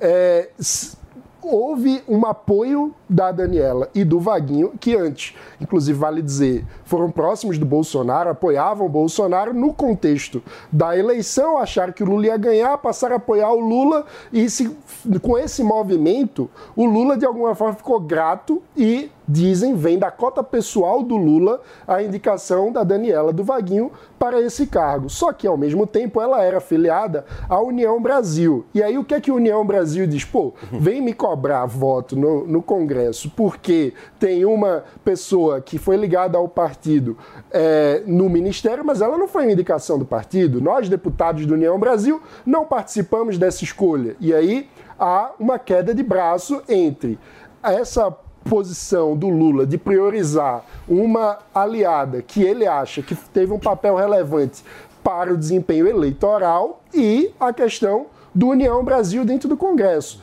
Eu acho que não é sustentável ou há algum tipo de negociação aí da Daniela do Vaguinho com os deputados do União Brasil e aí para verificar isso é interessante a gente olhar se vai ter alguma movimentação nos cargos de segundo, terceiro, quarto escalão dentro do ministério. Se houver um remanejamento ali, provavelmente é para acomodar interesses do União Brasil. A gente vai precisar ver isso. O que, que rolou nessa história, negão? Rola que existe uma tremenda hipocrisia e é disso que o Lula também está sendo cobrado, porque foi batido quatro anos seguidos que Bolsonaro era ligado à milícia. E no momento em que você tem uma ministra que ela tem supostamente, a, fa- a família dela te- tem alguma ligação, isso meio que mancha a, a, a imagem do Lula junto à milícia. Porque um- um- uma coisa que está acontecendo no Brasil, eu sinceramente sou contra, é que o presidente não está sendo cobrado, Paulo. Quem está sendo cobrado é o militante que votou nele. Você sabe disso, porque recentemente você foi até meio que vítima disso. Então, a pessoa é que está sendo cobrada e não o presidente. Se o Lula faz uma coisa errada. Legal, você tá Culpa querendo dizer que o Paulo votou Eu no não Lula entendi. isso? Recentemente, o, o Paulo, recentemente houve uma treta aqui, porque o Paulo, ele, ele desabafou aqui dizendo para onde para onde estava indo o Brasil por causa da cassação do Deltan Dallagnol. Ah, sim. Nesse caso, você está sendo cobrado. Só que você é o presidente do Brasil, Paulo? Não, não sou. O presidente do Brasil é o Lula. No máximo que a gente pode é, é, cobrar de alguns influenciadores é, sei lá, a hipocrisia deles. E não cobrar quando o Lula não está sendo cobrado. É isso que eu quero dizer. O Entendi. influenciador está sendo muito mais cobrado. Mas e é o legal fazer o influenciador. L, né? é, exato. Faz o L. E o influenciador, ele acaba cobrando o Lula por- pela presença da Daniela do Vaguinho. A Daniela do Vaguinho não é só ela que está lá, é o próprio Vaguinho. É o próprio Vaguinho com o seu ministério, Você é o próprio conhece o Vaguinho, Vaguinho? lá dentro. Conhece o entendeu? Vaguinho? Não, pessoalmente não. Acho que quem dá entrevista é ele, Mas né? eu, eu acho que o, o Mano acertou no ponto. É ele lá. A negociação que ela teve com o Lula não, não gira em torno do que ela vai fazer, de quem ela é, mas de como está a posição dela com a União Brasil. Porque a estratégia do Lula de trocar o ministério, a possibilidade dele trocar o ministério, era exatamente para acalmar a União Brasil e manter, e, ou até mesmo fidelizar a União Brasil como uma base de apoio do governo. Então se trata muito mais. Será que a relação dela tá boa? Ou, tá, ou continua desgastada com a União Brasil do que uma relação dela com o Lula. E a indicação do União Brasil era o tal do Celso Sabino, que na verdade descobriram agora que ele indicou o sobrinho, o Celcinho Sabino, para a Telebrás. Gente, esse é o nosso Que Brasil? É a cara do Brasil, Que né, maravilha. É a cara do Brasil. Então, mas Carol é difícil essa engenharia, hein? É difícil montar essa engenharia política. não é fácil, não. Difícil pra caramba, é um Mas xadrez. você vê que maluquice é o Brasil quando você vê uma pasta como a do turismo, que a gente acaba deixando de lado e tal, mas, cara, o Brasil é o país do turismo. É. O- Era o, turismo deveria estar pau a pau com o agro. Quem que era o talvez ministro até do turismo mais. do Bolsonaro? Paulo Matias? Não. Não, eu acho que virou secretaria, né, na época. Ah, não, É, não, não era, era ministério. Era, era o sanfoneiro, né? Ah, o sanfoneiro. Mas, mas aí tá. Sabe qual que é a melhor política para valorizar o turismo do nosso país? É a segurança pública. Uma segurança pública que realmente restringe a criminalidade. Quando você tem um país com extrema insegurança, quem tá lá fora do- de- em outros países não tem, é, não se sente confortável para viajar para esse país. É a situação do Brasil. No Mas- governo Bolsonaro, você teve ótimos índices de segurança. Então, O governo Bolsonaro foi o governo que mais fez pelo turismo. Já no governo Lula, Ei, você vê ô, certa leniência. Calma aí, né? Não, mas o Brasil peraí, não que tem ótimos números de índices de segurança segurança. O governo Bolsonaro teve sim. Houve uma redução. Apreensão Daí de a drogas, dizer... redução Calma aí, peraí, homicídios. peraí, Ó, peraí. você vai ter que chamar o rádio, hein? O que foi, Vai Fé? ter que chamar o rádio. Ah, por- Agora? Daqui a pouco. Obrigado por avisar. O, o que eu ia Não dizer... fale assim do seu conterrâneo, não fale assim do seu conterrâneo. Você falou, era o sanfoneiro. O Gilson foi, foi- ele trabalhou pouco tempo, mas foi um excelente ministro da- do turismo. É, é, o Gilson pedia para todo mundo, entendeu? E Artistas e quem ele conhecia, para sugerir lugares bacanas de turismo, Brasil afora. Então ele fazia um trabalho bacana. Sim, ele fez um trabalho bacana. Ele trabalhou pouco tempo, mas ele fez um trabalho bacana. Não, não, não, não se faz milagre da noite para o dia. Mas eu considero o Gilson, é, é, o trabalho que ele fez no turismo, é bem tudo, legal. viu? Muito bem. Quem que gostaria de falar? Não, eu, eu Por um, favor. um exemplo do que o Pavanato acabou de falar agora é a Praça da Sé. Quem pôde ir para a Praça da Sé esses dias vê que é uma Praça da Sé totalmente diferente e a única coisa que fizeram ali foi literalmente colocar segurança. Você tem a Praça da Sé, você está vendo isso agora também no Vale do Anhangabaú, eu ando de skate ali de vez em quando. Você Lógico é que também você tem que estar um olho no peixe e outro no gato, não dá para Claro. você também. É, ainda não estamos Achar no que tá no padrão. Central Park, né, É, ainda não estamos no padrão.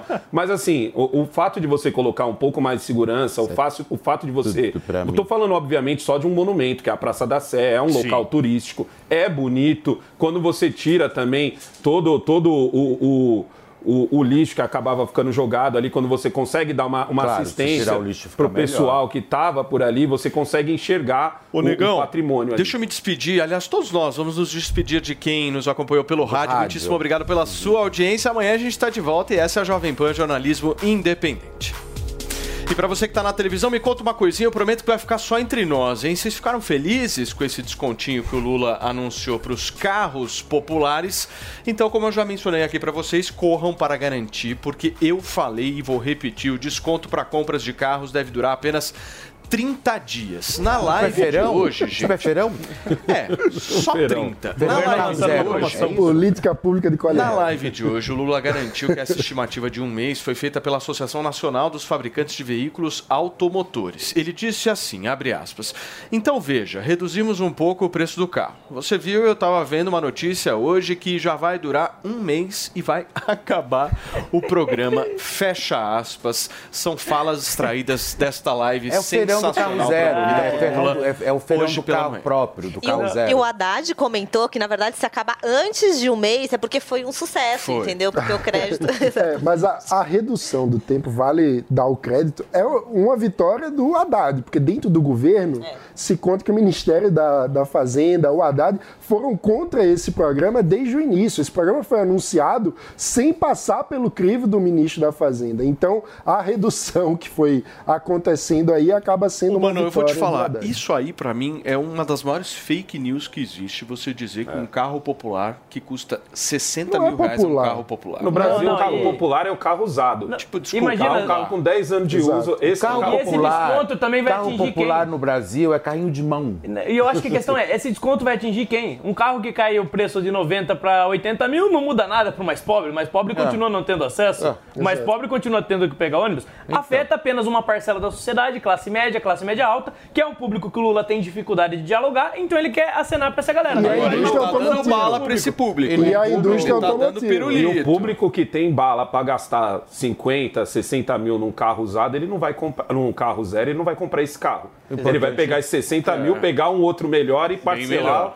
O- A cabeça do brasileiro já é formada nisso, não é formada no, no pagar ali no talo ali, não. Ele tá quer pagar um. Na verdade, uma é entrada. o Lula tá favorecimento, fazendo né? uma promoção zona com dinheiro público para aumentar a É própria o popularidade. feirão do carro zero. Vocês não se lembram? Sempre pensando na sustentabilidade. né? Afinal de contas, isso é Vocês não se importante. lembram das campeãs nacionais dos- das outras gestões Lula? A gente agora vai ver quais vão ser as próximas campeões nacionais e as montadoras são as primeiras. Muito bem, queridos. Olha só, nós temos mais um minutinho. Temos arte do nosso tiozão Games? Ou Cadê não? o Temos? tiozão? Então vamos para o trabalho do nosso queridíssimo departamento de charts e memes digitais deste programa, que está sempre atuando firme e forte. tiozão Games diz o seguinte: no futuro, o Morning Show será apresentado por inteligência artificial controlada pelo Paulo Matias do sofá de casa. Mas as pautas, infelizmente, ainda serão as mesmas. Lula Olha só Neto que fará coisa maravilhosa. Olha só, eleições 2060. Lula Neto fará debate com Bolsonaro 3 em Marte. Maravilhoso. Turma, muitíssimo obrigado mais uma vez pela companhia diária. Fazer este programa é sempre uma delícia, certo, meu querido Felipe Campos? Beijo, negão. Beijo, mano. Carol Curimbaba, nossa convidada. pessoal. Lucas Pavanato, Antônia Fontinelli, Felipe Campos. Essa é a Jovem Pan Jornalismo Independente. Muitíssimo obrigado pela sua audiência. Amanhã a gente está de volta. Tchau. A opinião dos nossos comentaristas não reflete necessariamente a opinião do Grupo Jovem Pan de Comunicação. Realização Jovem Pan News.